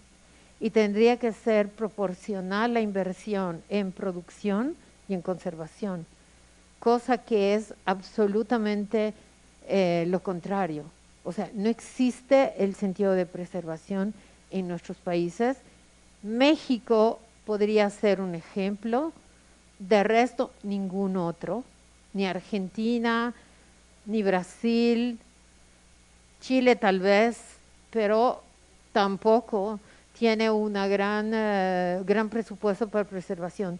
Todo el tiempo que nos reunimos en las reuniones de la CLIME, que es la coordinadora de archivos fílmicos, es la lloradera. Entonces, pero cuando yo me reúno, porque soy parte de la producción de la FIPCA, la Federación Internacional de Productores, Bolivia es el último, no lloramos pocos, llora Ecuador, llora Bolivia, pero Argentina, México, Brasil son una potencia. Entonces, algo estamos haciendo terriblemente mal. Gracias. Bom, queria agradecer as palavras de vocês, assim, é, queria dizer quando vocês parabenizam e falam, nossa, legal, vocês estão indo pelo caminho por um bom caminho, assim, é importante, porque assim, eu vou dizer, o tanto de vezes que eu pensei em desistir do Cinemáquina no passado não é brincadeira. É, tava batendo desespero mesmo, né? Porque o dinheiro a gente já sabia que não ia ser suficiente antes de construir mesmo a máquina, antes de começar. O orçamento já não estava fazendo sentido e a gente foi em várias portas, assim é, empresa de fornecimento de energia, Instituto Gates, isso, aquilo, vários, assim, né? Não vou nomear porque acho que também não faz muito sentido, mas várias. Todo mundo dizia, nossa, é um projeto cultural muito interessante, mas ah, esse ano a gente não está dando dinheiro para projeto cultural. Ou você chegou no momento errado, se tivesse chegado mês passado. Ou, tipo, vem de novo daqui a seis meses, mas daqui a seis meses São João.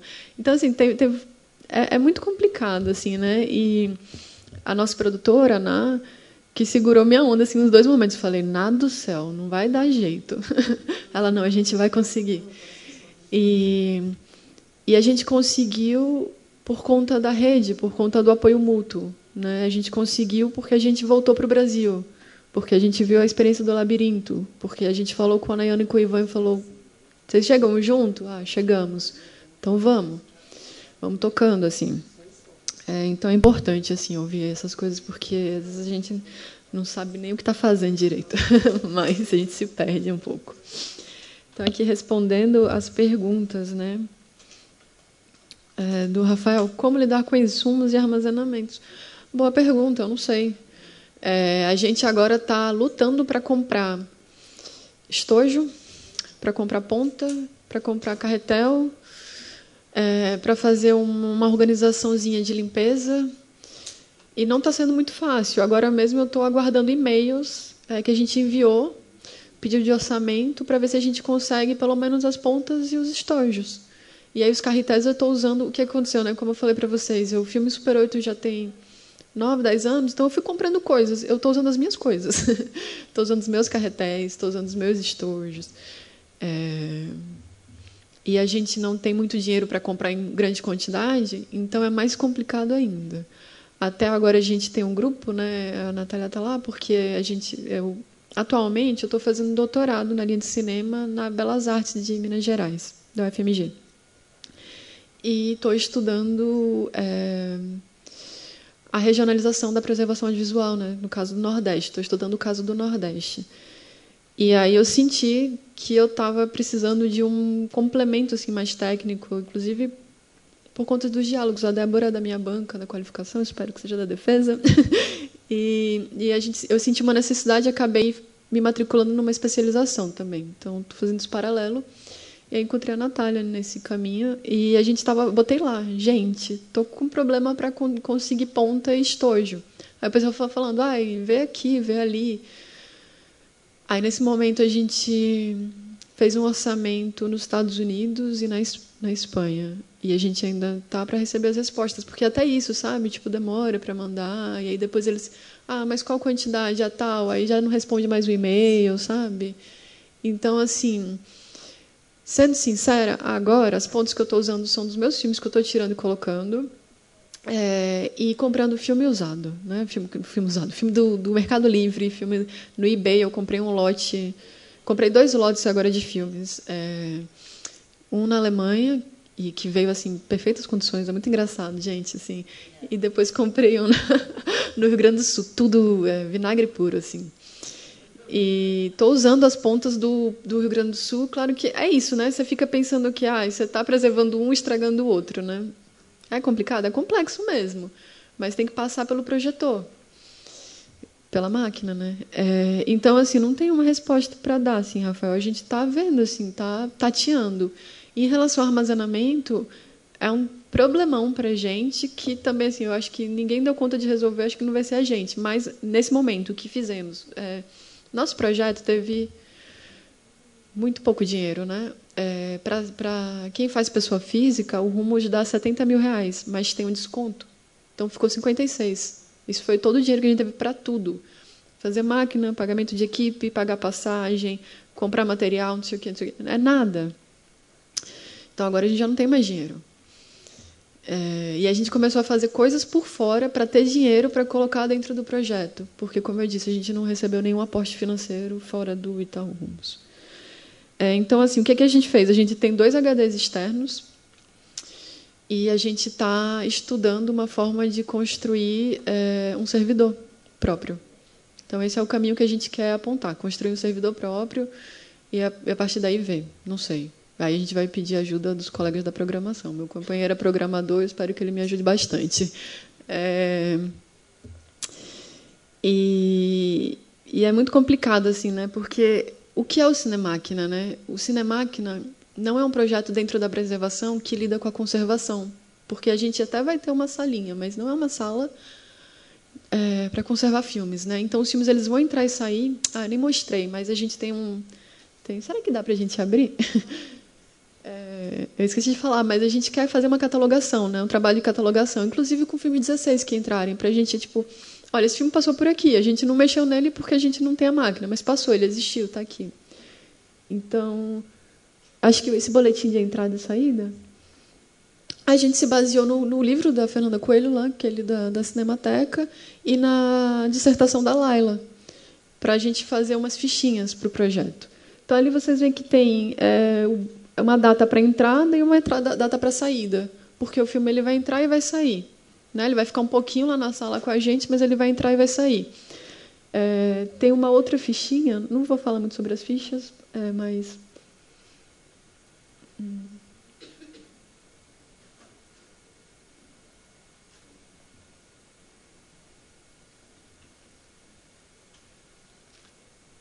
Pode ser, essa daí depois de filmes domésticos. Aí tem uma outra fichinha que é tipo para gente coletar informações sobre os filmes, né? Pensando muito assim também nessa na pesquisa da Laila, assim, que eu acho uma pesquisa maravilhosa. Que a gente, quando a gente receber esse filme, a gente quer ter, ter esse tempinho de entrevista, né, com as pessoas que vão fazer o depósito. É, acho que tem mais uma página disso. Isso, pronto. Essas são algumas perguntas chaves que a gente bolou. A gente ainda está trabalhando nas fichas, sabe? Pode ir.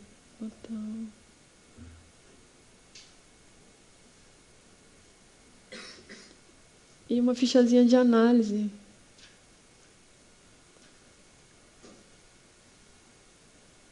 Enfim, são, são documentos que se complementam, né? São complementares.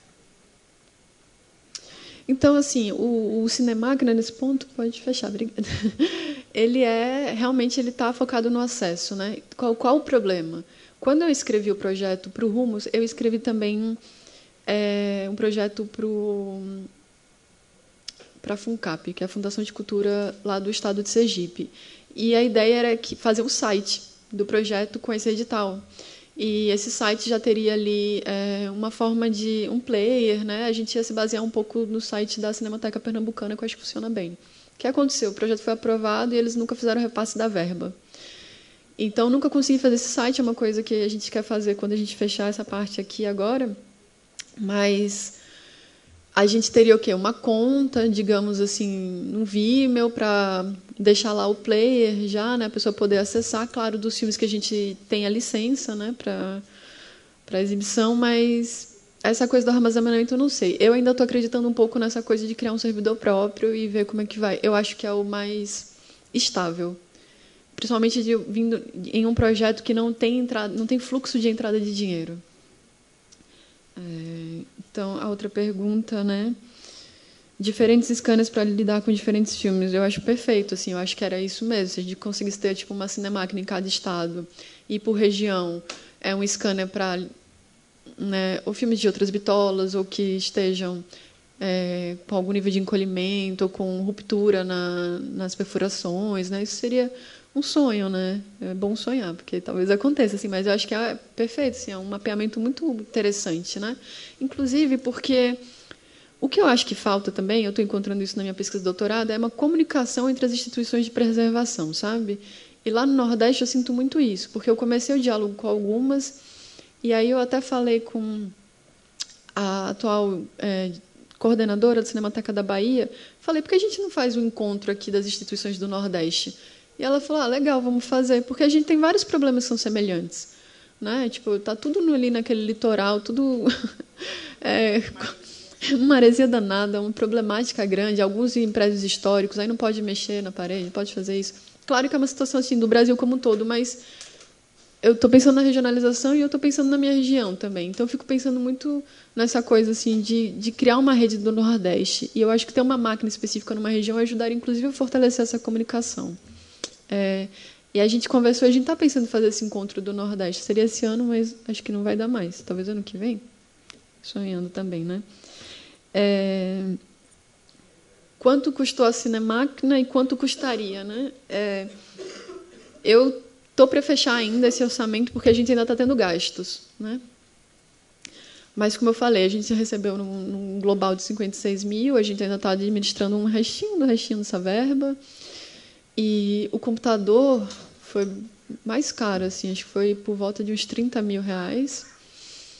E, e a máquina, eu acho que é, por volta de uns 15 mil agora, não sei. Eu teria que olhar, assim, eu não quero errar números, mas eu acho que mais ou menos, sabe? Porque a gente fez. O computador a gente conseguiu economizar algumas coisas, porque eu consegui comprar umas peças na Alemanha, isso ajudou bastante. Mas vamos colocar assim, essa máquina seria por volta de uns 56 mil reais tudo, assim, né? É, e não é suficiente. Tá? É, a gente teve que pegar um dinheiro nosso mesmo, fazendo o projeto por fora para colocar aí. Então é mais ou menos isso.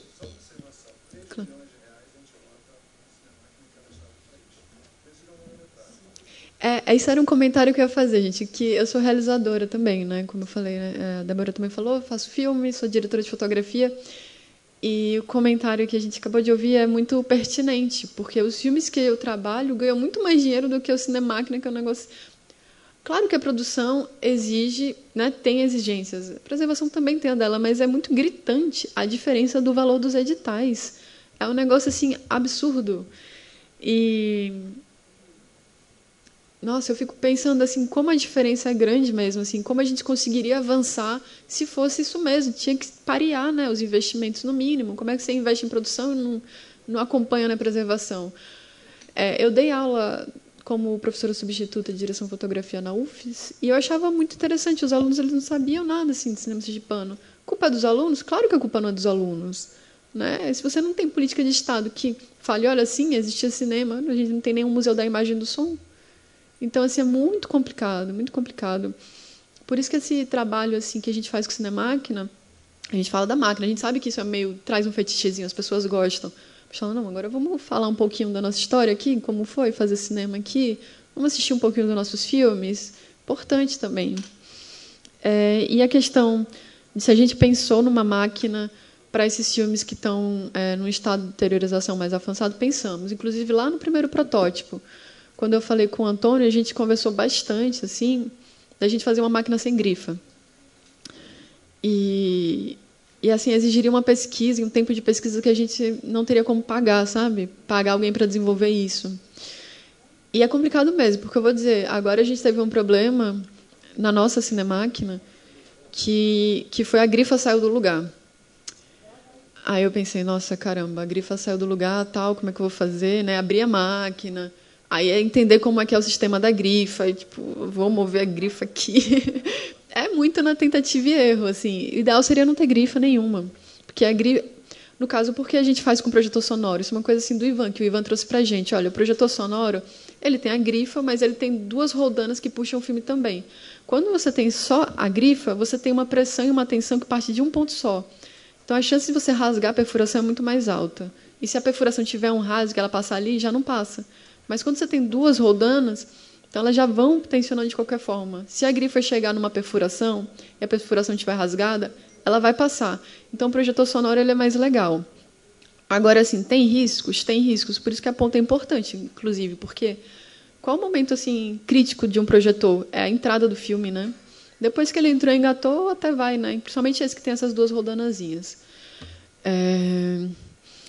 Então, assim, a gente pensou. É... Agora, nesse curso que a gente deu, foi muito legal, porque veio uma menina do cinema lá da, da UFES, mas que ela tinha formação no Instituto Técnico, ela falou, ah, e ela entende mais de, de eletrônica, ela assim, então vamos fazer assim, vamos fazer assado. E ela começou já a fazer um desenho de uma máquina de digitalização deitada, horizontal, que é muito mais legal, né? Muito mais seguro para o filme. É, e aí o que a gente está fazendo agora no Cinemáquina é a gente vai iniciar uma conversa com o pessoal do Instituto Federal de Sergipe, porque eles trabalham com robótica, eles trabalham com várias coisas legais, e a gente quer montar agora já né, um outro modelo. E eu, particularmente, quero montar agora um horizontal, assim, que eu acho que vai ser mais legal. A gente faz sistema de arraste por pressão e não por grifa. É, mas bota aí um tempinho de pesquisa, teste, né? Vamos ver, assim. Eu gostaria.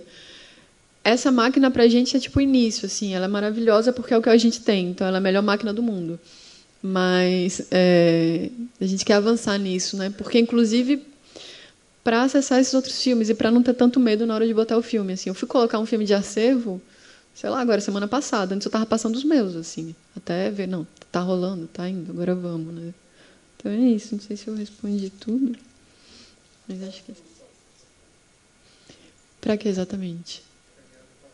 Ah, com a resolução, desculpa. É, a nossa máquina faz 13K e meio.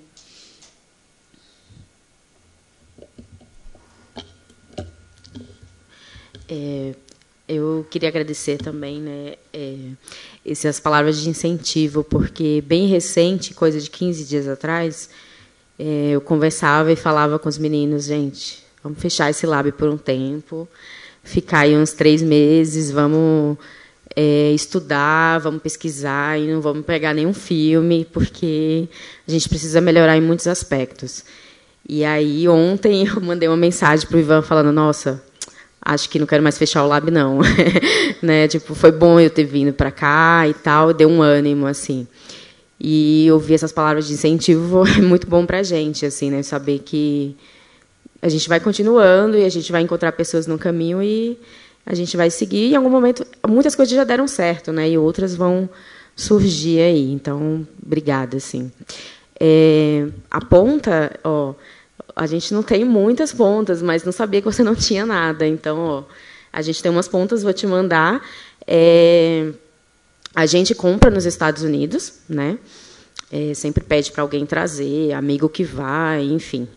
E recentemente, em dezembro, a gente ganhou duas caixas de pontas do pessoal da Cinecolor em São Paulo. Então, assim, a gente não tem ponta para o resto da vida, mas a gente pode doar umas pontas aí, né? Então, mas é isso, a gente traz dos Estados Unidos.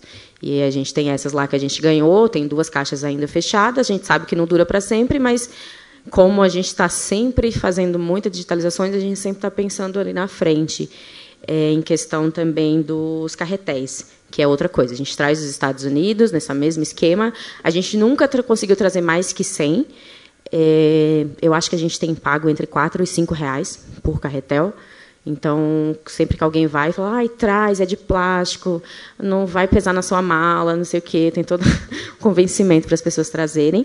Mas a gente tem uma ideia, né, que é fazer o nosso próprio carretel.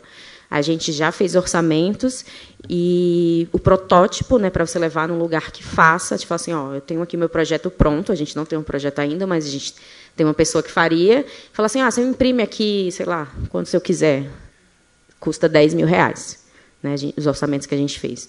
Só que se a gente tiver 10 mil reais, a gente não vai fazer isso, porque a gente tem outros gargalos para resolver. Então, sei lá, vai que tem alguém aqui, amigo do amigo, né, que faz e tal. Essas informações podem chegar por aí ou ter outros orçamentos, porque esses foram o que a gente conseguiu. Então, é isso. E teve um momento que a gente não conseguia trazer dos Estados Unidos porque não tinha ninguém ou porque era caro.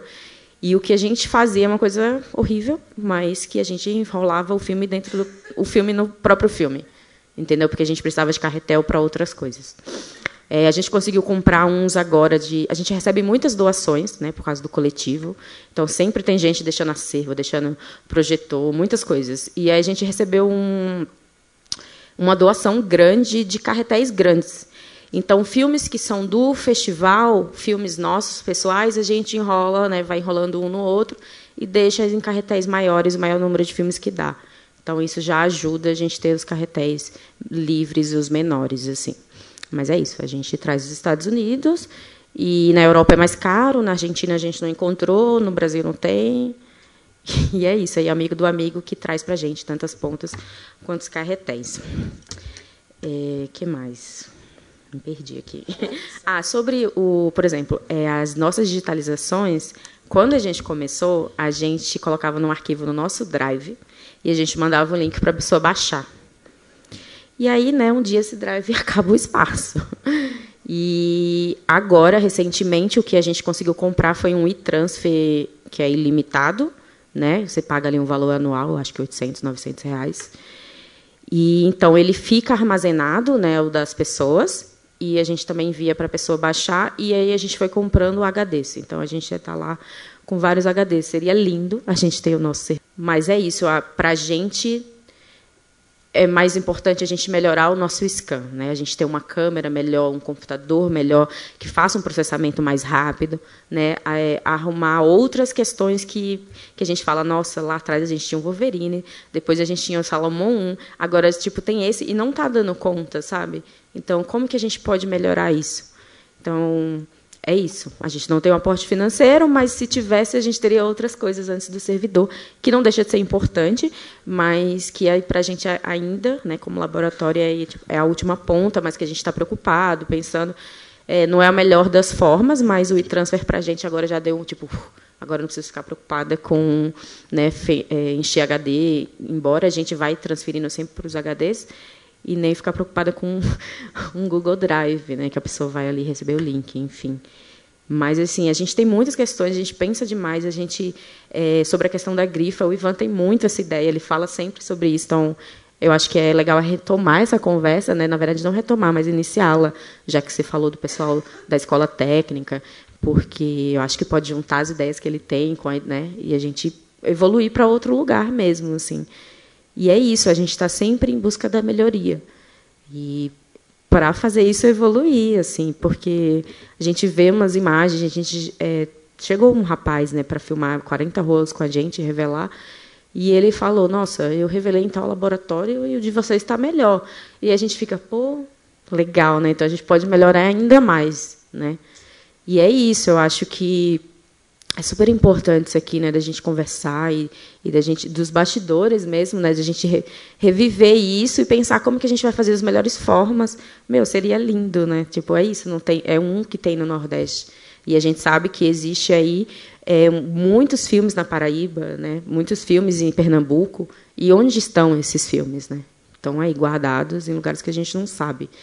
Então, nossa, eu, eu fico imaginando assim, pessoal, muito pessoalmente assim, é, de ir para os lugares do Brasil, né? A gente já teve uma ideia que era, ai, vamos sair viajando para o Brasil e visitando os lugares, pegando os filmes das pessoas para digitalizar, sabe? A gente fica ideia que não falta, assim. Mas acho que é isso, assim. E a questão da digitalização, né? A gente faz tanto Full HD quanto 3K. É, na maioria é, o Full HD, eu diria que é 70%. Né? Quem procura o 3K, para a gente, são as pessoas que fazem publicidade. Né? Mas a pessoa que fez o filme ali caseiro, fez um filme de viagem, ela não, ela só quer a imagem e aí ela vai editar na forma dela assim. Mas o pessoal da publicidade eles querem o 3K, na verdade eles querem o 8K, né? É outro rolê também assim, a pensar, porque é isso, você filma na película e você quer uma imagem nítida, lisa, né, que não tenha ali nenhum resquício do digital ali da câmera, né? Então enfim, aí são outras questões também. Acho que é isso. Só queria comentar uma, uma questão que você falou, né, que alguém comentou que o, resultado de vocês estava melhor do que os laboratórios, que eu tenho notado até alguns projetos patrocinados até pelo, pelo Itaú Cultural mesmo, Rumos, né? A gente vê péssimas digitalizações. E a gente vem conversando sobre isso, né? A necessidade, muitas vezes, de um profissional de preservação nesses projetos, né? Que é isso, parece que a gente vive de vento, né? Na produção, mas a gente é voluntário, faz por amor, aquele papo de sempre que não é nem um pouco verdadeira, né? Os boletos chegam para nós também. Então, é, tentar né, fomentar isso, criar uma nova dinâmica nesses processos, e a gente vê resultados muito ruins. Eu acho que aqui, né, no, no exemplo de vocês, é isso. Ter uma consciência de preservação incluída nesse ponto de partida faz muita diferença. Muita diferença a maneira como vocês se aproximam do material, a maneira como vocês lidam com o material. Vocês vieram da produção, né? É, é um fato, claro. É, mais essa aproximação e esse olhar, sobretudo por conta da, das, dos pequenos formatos também, né? Eles demandam outro tipo de, de trato. Mas isso faz muita diferença, né? Olha só como o processo se complexifica e, e se busca incorporar outras questões, né? Essa questão da grife, por exemplo, é, como se escaneia, né? Enfim, o espaço da imagem, a lida com o material. Então isso é muito importante porque a gente vê resultados muito ruins, porque as pessoas acabam delegando para o operador do equipamento, né, dentro de um laboratório, é, enfim, com viés, sobretudo, comercial, sem nenhum problema, mas eles partem de outras perspectivas. Né? Eles já cortam a janela, já melhoram, já dão um trato que, é, que é o oposto do que tem que ser feito muitas vezes. Então, isso é muito interessante a gente. Eu acho que é uma batalha nossa também, sabe? Uma visibilidade e reconhecimento dos profissionais que atuam na área de preservação que são várias possibilidades. Né? A gente sabe como é difícil a gente ser incorporado de maneira estável nas instituições, é, dependendo né, do nível, enfim, é, federal, municipal ou estadual. Então, esse tipo de, de trabalho, acho que tem que começar também a lançar um olhar para esses profissionais, né, que eu acho que faz toda a diferença. E pensando nos insumos também, agora eu me lembro aqui que a Cinemateca tinha um molde de estojo, a gente no CTV né, é, tinha desenvolvido é, um molde é, no passado, né, no, no outro momento que eu trabalhei lá, mas a questão das instituições públicas tem toda uma dificuldade da burocracia em termos do acesso a esse tipo de coisa, porque o molde é uma coisa louca, é um negócio gigantesco, super difícil, né? Eu sei que a Cinemateca desenvolveu junto com o Senai. É, o CTV também foi uma batalha grande para desenvolver, e, sobretudo, esses estojos de pequenos formatos, que não tem muita saída. Então, uma empresa. Entendeu? A não ser essas empresas de fora, que já têm um mercado um pouco mais robusto, digamos, aqui no Brasil é muito difícil uma empresa sabe, que se dedique exclusivamente a isso. A maior parte das empresas que a gente consegue aqui no Brasil são empresas que fazem outro tipo de, né, de produtos com plástico, e muitas vezes não são de tão boa qualidade, porque é isso, o viés é outro, aí a gente se adapta, é sempre o rearranjo. E que bom que existe a possibilidade do rearranjo, mas eu acho que ouvir de vocês assim, o desenvolvimento do servidor, fazer o próprio carretel, isso é incrível, né? A gente tem que é, tentar é, é, baratear, enfim, equipamentos para esse tipo de questão, né? Aquelas discussões que a gente já tem há um tempo é, zerar impostos, enfim, para a gente conseguir importar coisas que sirvam de modelos para começar a produzir aqui. Então, as possibilidades são inúmeras. A gente já fez muita coisa né, aqui no Brasil. A gente não, tá, não tem que reinventar a roda a todo momento. Eu sinto muito que, às vezes, nessa área, a gente está sempre reinventando a roda, né, e, é, às vezes, é muito cansativo e desgastante. Por isso, também, esse, essas conversas são muito importantes para a gente ver que não está só, que muita coisa já foi feita e que a gente faz muita coisa. Né? A gente não está parado é, esperando cair do céu é, soluções fáceis. A gente busca nossa a gente busca e cria as nossas próprias soluções. É, eu só queria complementar é, um detalhe, né, que eu vi que a Moema tem ali todo um formulário das pessoas que preenchem e a gente não tem isso no Lab, mas o que a gente tem, na verdade, é uma planilha interna né, de quando chega o filme para a gente. Então, é, qual o nome da pessoa, o formato que ela quer, a data que chegou, a data de entrega.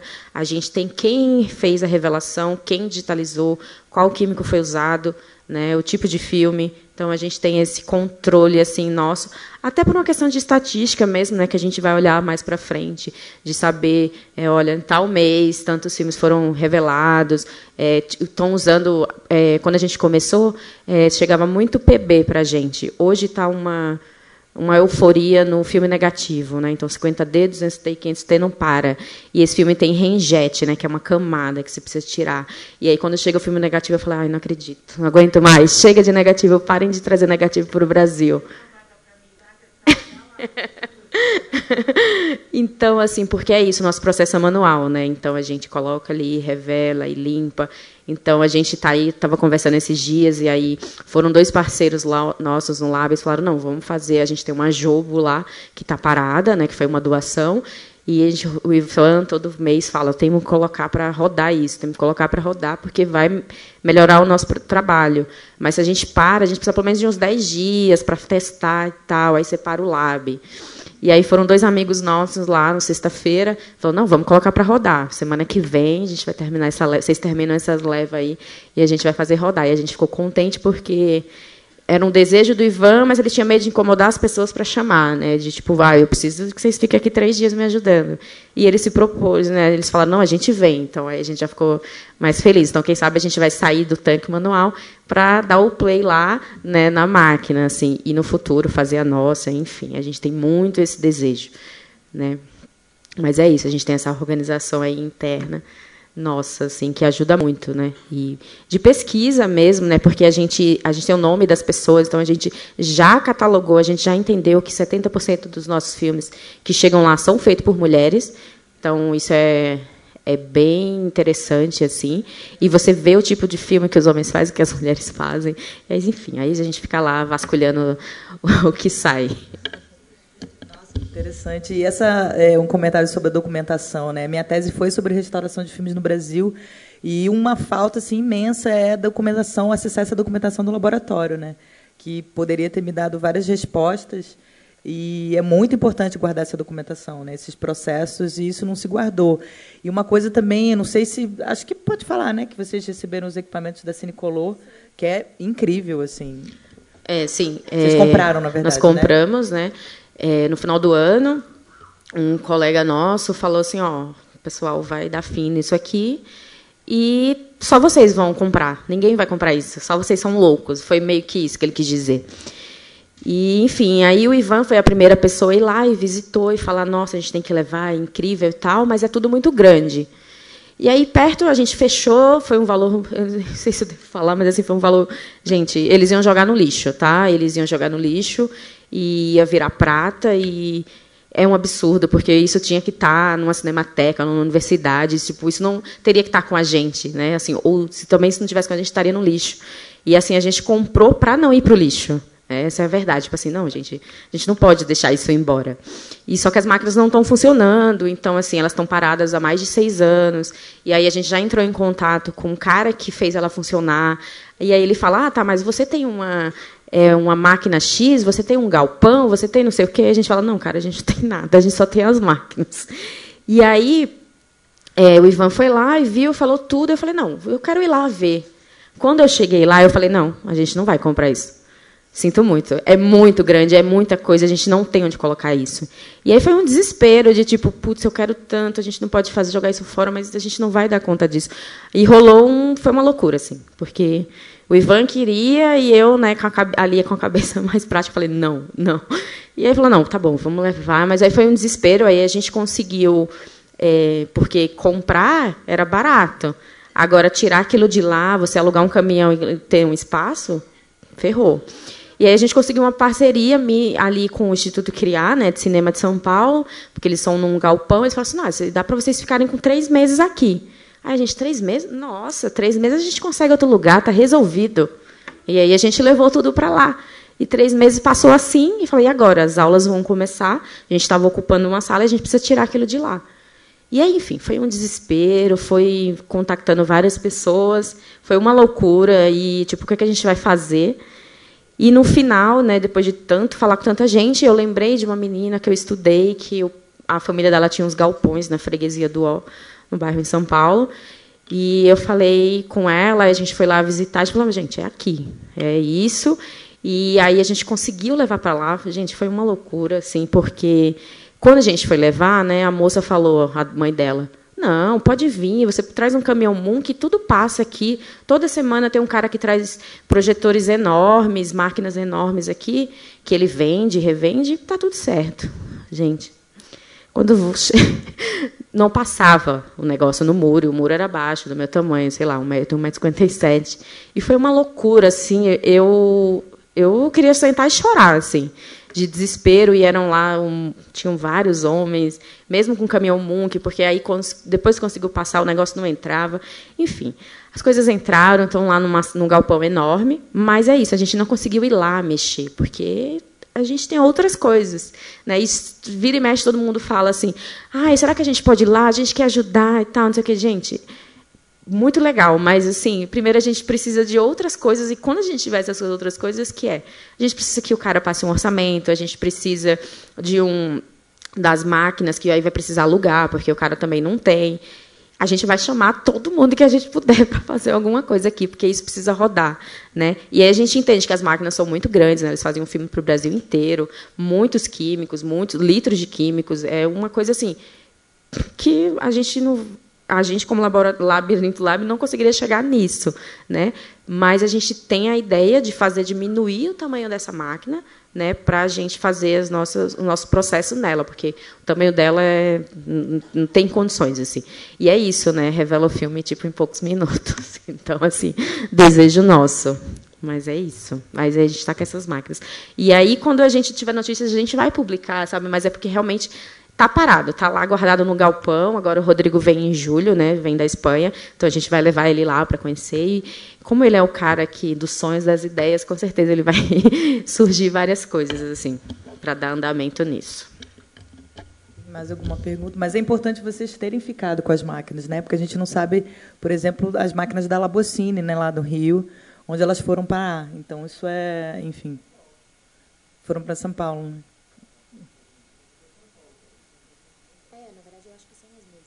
Ah, então. Porque, Nossa, na verdade, quem entrou em contato foi a Cinecolo, mas que já vinha de outro lugar realmente. E é isso mesmo. Eu não me atentei, ah, mas é tá. isso mesmo.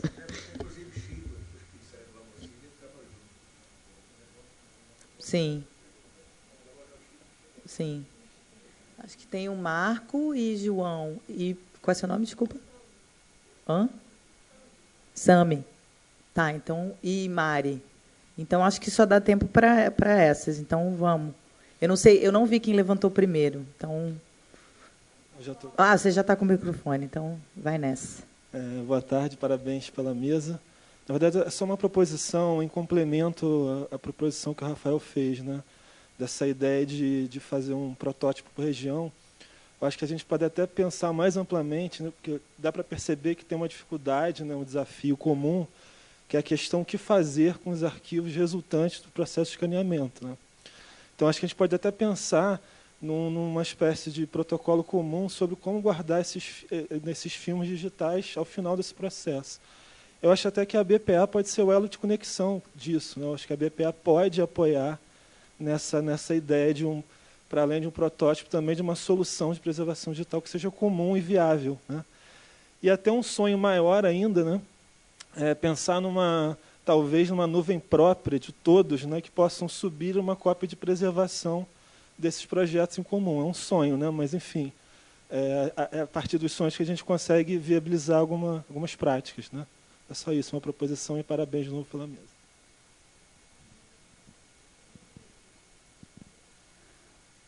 Bom dia, meu nome é Mari Marilande e sou da Cinemateca Potiguar, do Rio Grande do Norte.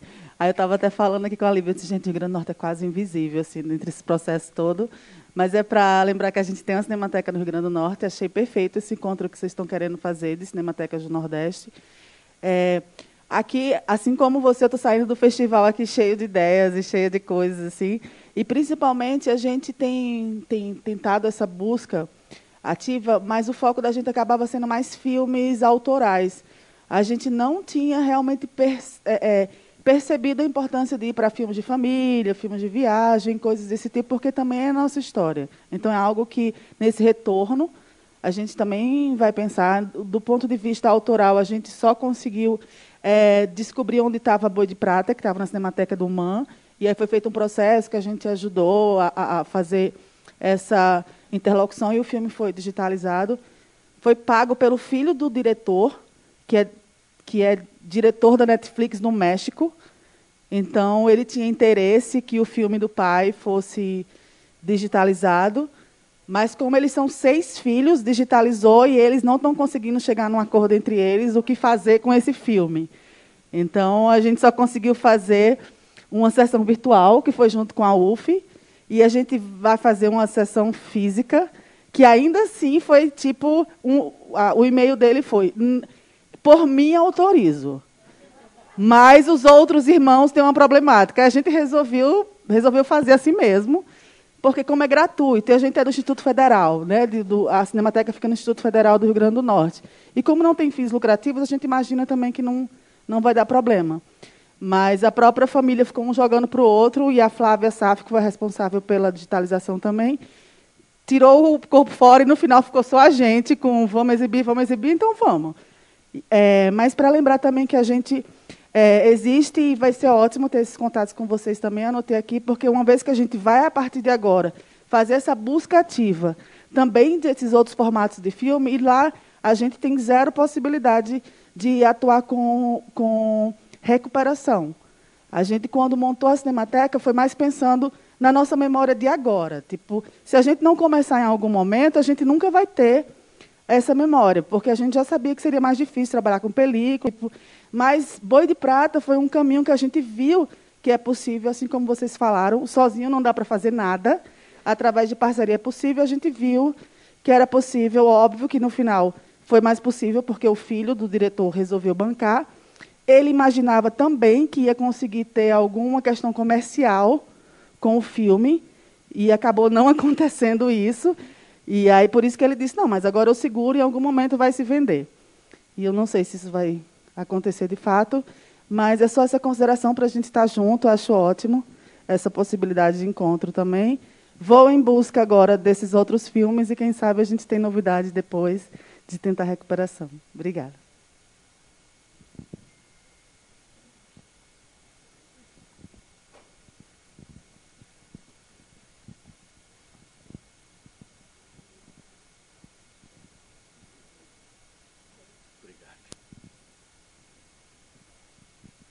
É, vou fazer comentário, tá? Não tem pergunta, fazer comentários e sugestões. É, tirei a máscara porque começa a dar uma agonia, esse negócio eu não consigo falar direito. É, é o seguinte, é, primeiro que eu estava aqui lembrando, para algumas pessoas que estavam aqui, exatamente essa coisa retrospectiva, né, de quem vem muito aos festivais aqui, acompanha esse Cine OP, eu estava lembrando assim de uma radical diferença, não sei se vocês vão lembrar, uma vez que tivemos aqui um representante da Sony, que veio com um negócio assim, era mirabolante. Era um negócio assim que ia muito além da nuvem, lembra? Era algo. E de repente a gente vem de novo, né, o 17, esse festival que está, para mim, virou mesmo. Eu acho que é, vou usar essa expressão, repetir agora em inglês, turning point. Né? Eu acho que é um ponto de virada, foi dito aqui também pelo Rafael é, e é isso aqui. De repente você, eu queria que tivesse, sabe, assim, em retrospecto, o cara da Sony, em seguida vocês, entendeu? Sabe esse tipo de coisa que muita gente, às vezes de uma forma positiva, outras de negativa, vai chamar de estética da gambiarra, entendeu? Não é. O que vocês estão fazendo não é estética da gambiarra. Entende? É uma coisa que está sendo pesquisada, que está sendo. Esse perfil, por exemplo, Moema, que você apresenta, né, que vem da produção e, de repente, está fazendo uma pós-graduação. Você está investindo na pesquisa, está com trabalho. Isso não tem nada a ver, pelo lado negativo, com essa tal estética da gambiarra. Entendeu? Então, acho muito legal. Aí vai um elogio de novo para as curadoras, para a Fernanda, para Fernanda já falou aqui. Então, sabe, vou repetir também o que eu falei. Eu não quero fazer discurso. Ontem acho que foi meio discurso, mas não quero fazer isso. Mas acho que não tem volta. Entende? Esses próximos, daqui para frente, vai ter que ter isso. E aí, eu acho que vem com o perfil da BPA. A gente está presenciando, de novo, agora, algo que sempre foi uma preocupação da BPA, que era da descentralização.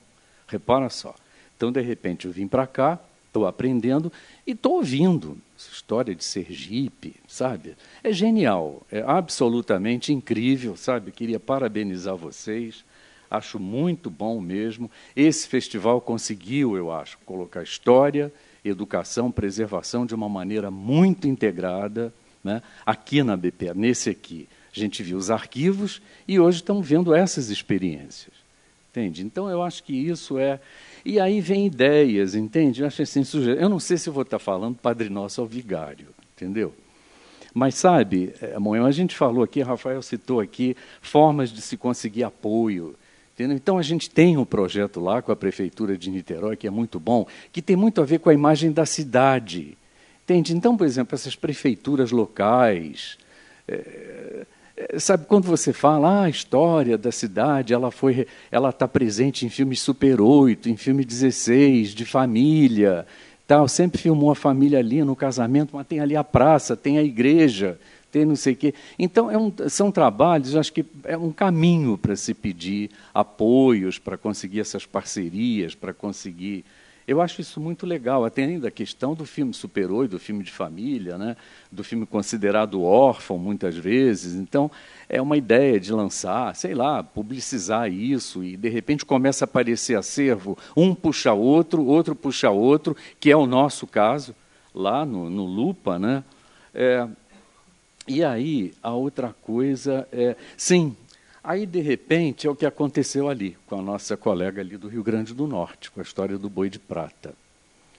Aí seria uma tentativa, eu vou botar entre aspas, repatriamento, de você buscar nesses, nessas cinematecas do Sudeste o que, que tem, por exemplo, do Sergipe, em 16 milímetros, Super 8 não sei, mas filmes que estão provavelmente relegados a um, 19 plano em termos de uma prioridade de restauração e tal, e que possa, sabe, isso recuperar, trazer de lá, voltar de novo, sabe? Buscar isso, trazer de volta, entende? Eu acho que isso pode ser uma coisa bacana, enfim. Mas tem mais ideias, tem outras coisas, depois eu não vou ficar monopolizando aqui, mas a gente pode conversar depois. Era isso, obrigado.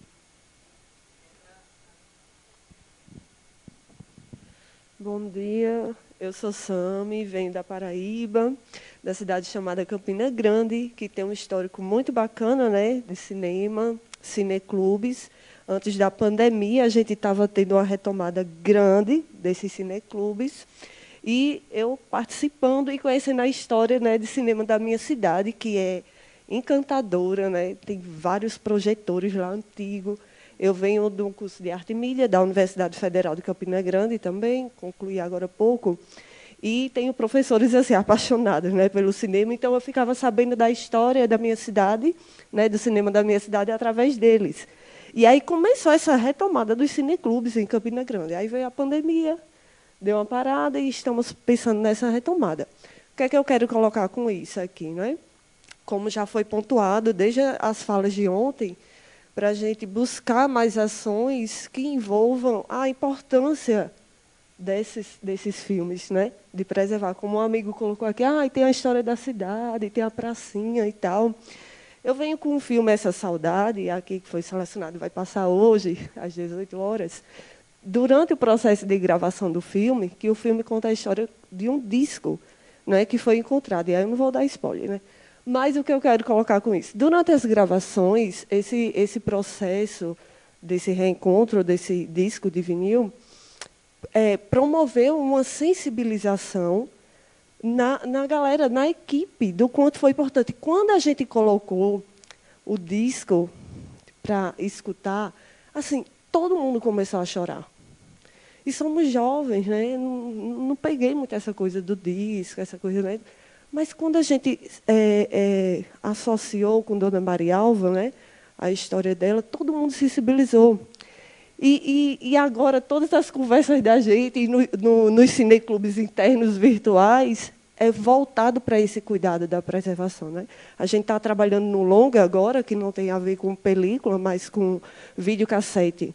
Né? E, e vai ser uma história linda. E, e assim, tantas redescobertas, e a gente tem um outro tipo de tratamento agora com esse material. A gente tem uma outra visão. Não é? A gente está querendo construir o acervo também do nosso curso, que é totalmente destituído da biblioteca da universidade. É a parte. E agora o laboratório de, de vídeo lá está buscando. Ah, e se você fez algum filme com o apoio do laboratório da UFCG, traga para a gente, conta para a gente. Então, assim, como a, a Nayana colocou, tem o festival e tal, eu acho que a gente precisa promover. É, escutando a fala de vocês, eu sei que os problemas são enormes já técnicos, né? Muita luta, muita batalha para se conseguir. Mas eu acredito, como o João estava colocando, buscar parceria, porque às vezes tem pessoas que não trabalham diretamente com a máquina, com a película e tal, mas tem pessoas como eu, por exemplo, interessada nisso que quer promover, sabe? Levar isso para cineclube. Que tal montar um cineclube?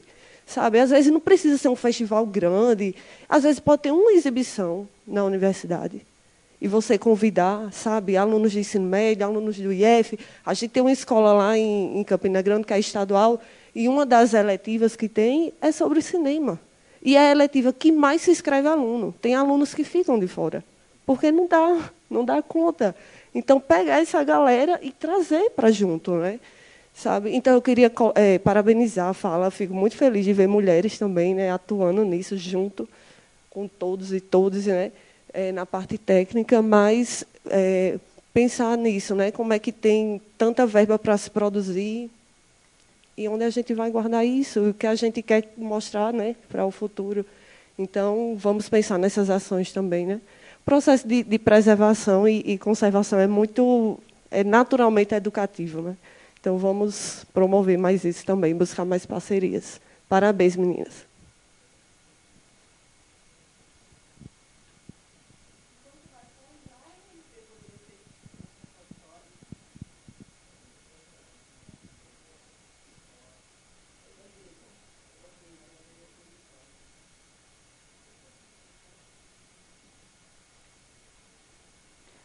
Bom dia, meu nome é Tereza Eleutério, eu sou de Brasília, é, historiadora, né? E fiquei muito feliz de ver Sergipe aqui, sabe?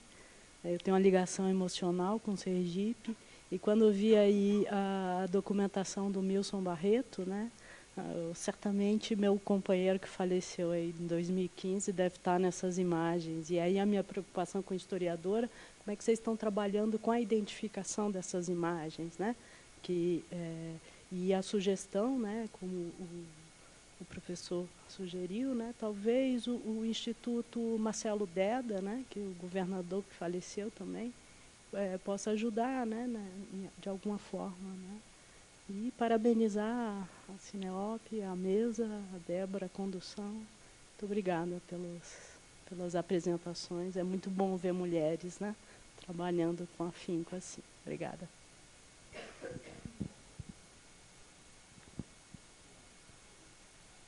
A gente já ultrapassou a hora, então, Lula, só um breve comentário, como você falou, breve mesmo, e depois Moema responde. Não, eu, fico, eu, fico, muito feliz porque eu acompanho essa questão de, de, de recuperação, de preservação de escanas, desde o tempo de Chico. Né? Fui, nós, fomos, é, nós fomos companheiros, inclusive, da BPA, mas eu conheci Chico ainda no tempo do MAN. A preocupação que eu tenho é o seguinte: eu talvez eu tenho, eu tenho uma cinemateca há mais de 50 anos. Tenho ainda em película mais de 2 mil títulos. Inclusive em Super 8, tenho filmes, por exemplo, Cidadão Kane, que eu comprei na Inglaterra em 1980. Eu tenho centenas de filmes, longa-metragens, curta-metragens, Super 8. Eu só acredito em preservação, desculpem todos os modernistas, modernosos, o que sejam, eu só acredito que a preservação real é em película. E eu pergunto, o que é que vocês fazem com essas películas que são digitalizadas depois? Elas são devolvidas aos donos? Eu, o que eu proporia é que a BPA, de uma certa forma, trabalhasse para que esses acervos originais fossem preservados. Se não por outra coisa, pelo menos o seguinte: nós vamos ter, com o desenvolvimento da digitalização, equipamentos cada vez mais modernos e mais precisos. E eu vou dar um exemplo. Há 15 anos atrás, emprestei três filmes da minha Cinemateca Nacional, cópias únicas, para digitalização na Cinemateca Brasileira. Foi feito em Betacam, que hoje em dia você não tem mais nem condições de tratar. essa imagem. É, na semana passada, a Olga falou comigo que eles estão com um projeto de digitalização desses filmes novamente, e a digitalização vai ser feita através da, do, do filme original. Então, para mim, desculpe todos, eu acho que o trabalho que o Rafael faz é maravilhoso. Eu acompanho desde o início. Eu conheci Rafael quando ele era estagiário da Cinemateca do MAN. É, João Luiz nem se fala, é o mestre de nós todos. Mas eu acho que tem que haver um, um tratamento do, dos originais. Esses originais, se eles foram tão importantes é, para serem digitalizados, eles também são muito importantes para serem guardados. É, bom, gente, obrigada pelas colocações e perguntas. Eu organizei aqui um pouquinho, vou ver se eu consigo fazer na ordem. É, na verdade, já me perdi pela ordem, mas eu lembrei aqui da Marilândia. É, eu acho que talvez você não esteja lembrada, não sei, mas eu entrei em contato, a gente conversou bastante até, né? É, por conta da minha pesquisa de doutorado. Inclusive, a Cinemateca Potiguar é objeto de estudo da minha tese, assim, né? Então, lembro assim, de vocês, assim, sem dúvida. É, e, e, acredito muito assim, na importância do projeto. Inclusive, acho muito interessante ele ocorrer dentro do Instituto é, Federal, assim, né? que é um pouco essa parceria que a gente quer trazer também para o Cinemáquina com o IFES Sergipe, né? justamente por conta dessa interdisciplinaridade e para chegar em outros lugares, sair um pouco também dessa coisa da universidade clássica. Assim, né? E pensando que, na época, né, nos anos 70, a escola técnica de Sergipe era um polo produtor de Super 8. Então, é, essas conexões elas estão dadas, assim, para mim elas estão amarradas, assim, estamos aí de mão dada. É... Sobre as sugestões do João, sim, sem dúvida, sim, João. O apoio do município de estado, para te falar a verdade, eu venho tentando há muitos anos. é, eu sou uma militante também do audiovisual, né? então estou inserida dentro do Fórum Permanente do Audiovisual de Sergipe. Em 2018, a gente fez um plano estadual para o audiovisual em Sergipe e a gente passou por todos os elementos da cadeia produtiva do audiovisual e eu cuidei da parte da preservação. A gente fez um diagnóstico, claro, dentro das nossas limitações. É, o fórum é formado por estudantes, professores e técnicos. Então, durante algumas reuniões, a gente construiu esse plano a gente levou para o município né, de Aracaju e a gente levou para o Estado. Quando a gente chegou no Estado, é, a secretária de Cultura na época falou: olha, ela já, ela já deu um, três passos para trás, assim, literalmente, ela deu um, dois, três, assim.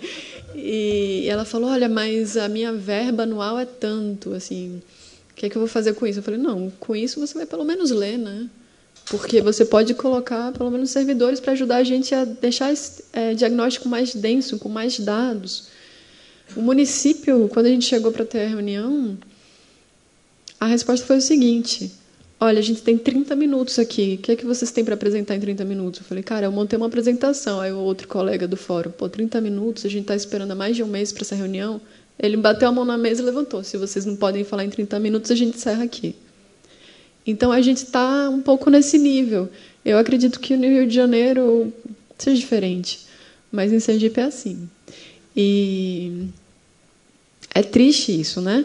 Agora, não é por conta disso que a gente não apresenta. A gente tem 30 mil ofícios protocolados lá e a gente vai continuar protocolando ofício pedindo reunião, porque a gente é insistente. O Museu da Gente Sergipana tem três anos que eu faço reunião com eles. Então, assim, é na teimosia mesmo. E eu. A gente é resiliente, sabe? A gente vai na resiliência. Se não for na resiliência, nem acorda. Né? Aí, sendo brasileiro, a gente nem acorda mais. Mas eu acho sim, tinha que ser por aí. Claro que tinha que ser por aí. Está na Constituição, poxa. O Estado é responsável pela preservação. Então a gente tem que forçar a barra para sempre, assim, né? E a gente continua forçando. Então, desde o fórum, é, e como realizadores, como pesquisadores, é, a gente está sempre assim, sabe, batendo nessas portas. Mas é muito difícil. Sergipe é um estado muito. Aí eu estou falando já do meu lugar, né? Sergipe é um estado complicado, sabe? E, e por isso que eu acho que para mim foi importantíssimo sediar a máquina lá. Eu falei, olha, a máquina vai ficar aqui, porque ó, o Cacá é de São Paulo. Né? Mas eu falei para ele, não, a máquina vai ficar ali. Ah, vamos botar em Recife? Não, não vou botar em Recife, não. Vou botar em Aracaju. É, e Sergipe pode ser um polo de preservação aqui no Nordeste, por que não? Não temos nada. Então pronto, já que a gente não tem nada, só pode avançar, né? não tem como regredir. É, e a, sobre a fuga de arquivo é um ponto que eu trato na minha tese agora. Porque eu acho um absurdo, eu acho horroroso isso. Claro que eu sei o porquê aconteceu. Se a gente não tem nada, tem que mandar para onde tem. Então, os realizadores, por aí, as pessoas que tinham arquivo, quando tinham condições, iam botar lá na Cinemateca Nacional, na Cinemateca do MAN. Foi assim que muito filme fugiu do nosso estado. Né? Eu chamo de fuga de arquivos também. Mas eu quero trazer de volta. O filme tem que estar tá lá. Mas aí vem outro ponto também. O que, é que a gente faz com esses filmes? Não sei. Tá? Por quê? Porque eu já pedi em todos os lugares para a gente criar uma sala de conservação. A gente não consegue. No município eu já pedi várias vezes, no estado. No próprio Museu da Gente Sergipano, eles falaram, não temos espaço. Eu falei, pô, não temos espaço, mas será que... Não, será que não? Não dá. Aí eles aceitaram abrigar a máquina. Então, que, é que a gente vai fazer com os filmes? Como eu falei, a gente tem um boletim que mostra a entrada e a saída. Infelizmente, eu não posso fazer nada. Tem filme que está na minha casa. Não era para estar tá comigo. Não era para eu ter essa responsabilidade pessoal. Não tem como. Como é que eu vou cuidar? minimamente, assim, eu vou cuidar minimamente, porque eu não tenho como manter uma temperatura estável, eu não tenho como ter uma sala de transição, né, para película cheia, eu não tenho nada disso. A universidade é, é muito complicada também, porque a UFES ali quando teve o Reúne, ela deu uma alavancada, né? Claro, como todas as universidades teve interiorização, então agora tem UFES nos interiores, várias coisas, mas o cinema, né, que está alocado dentro da comunicação, lá na UFES, olha, nesse momento específico agora, a gente está num momento complicadíssimo na universidade. Acho que o departamento de comunicação é que tem o menor número de professores, quando comparado a outros cursos. É, quando eu dava aula de direção de fotografia lá como substituta, dei dois anos, eu levava meus equipamentos para dar aula. Então, não tem como, e eu também não confiaria. Não confiaria nem deixar a máquina lá, não quis. Porque tem que ser um lugar estável. Por exemplo, agora quando a gente mudou da biblioteca para o museu, a gente pensou em estabilidade. Bom, o museu tem uma estrutura estável porque ele é mantido pelo Instituto Banese. Sabe? Então, tem muda, quando muda o governador, dá uma tremida, dá, mas não tanto quanto a biblioteca. Então, é meio que patinando, patinando, né? É, e aí, sobre o Instituto Marcelo Deda, né, que você falou do... que legal, assim, que você tem essa conexão. Sergipe é maravilhoso, gente. Eu falo aqui os problemas, mas porque eu amo a minha terra mesmo. Aí, quando a gente ama, pode falar mal, né? É, pode criticar. É... O Instituto Marcelo Deda é nosso parceiro. Eu não coloquei aqui porque eu coloquei um pouco mais o que a gente está construindo já ações, né? Foi um dos primeiros lugares que eu busquei parceria é, espero que tenha imagens do Cupero lá, que a gente consiga identificar. Dada foi meu tio, na verdade, e quando eu disse esse, esses acervos são é, tão, meu pai guardou esses anos todos e quem filmou foi meu tio, foi meu tio Dada. Eu sei que se ele fosse hoje ainda governador já teria essa sala, mas infelizmente não aconteceu a tempo, né? Ele faleceu.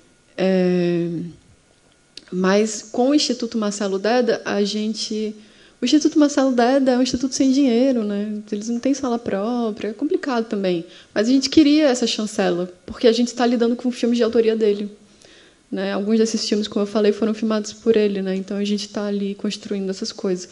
Como a gente vai identificar as pessoas que aparecem, isso daí não está no nosso horizonte de agora. Assim.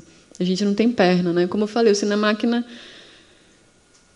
Assim, na verdade, gente, quando eu fala assim, ah, eu venho da produção, mas sempre foi junto com a pesquisa, assim. É, então, sempre tive muito esse, essa preocupação, né? Eu lembro quando eu peguei os primeiros DVDs que o Rubens Machado tinha feito naquele projeto lá do Marginália, né, 2001 que ele fez, se não me engano.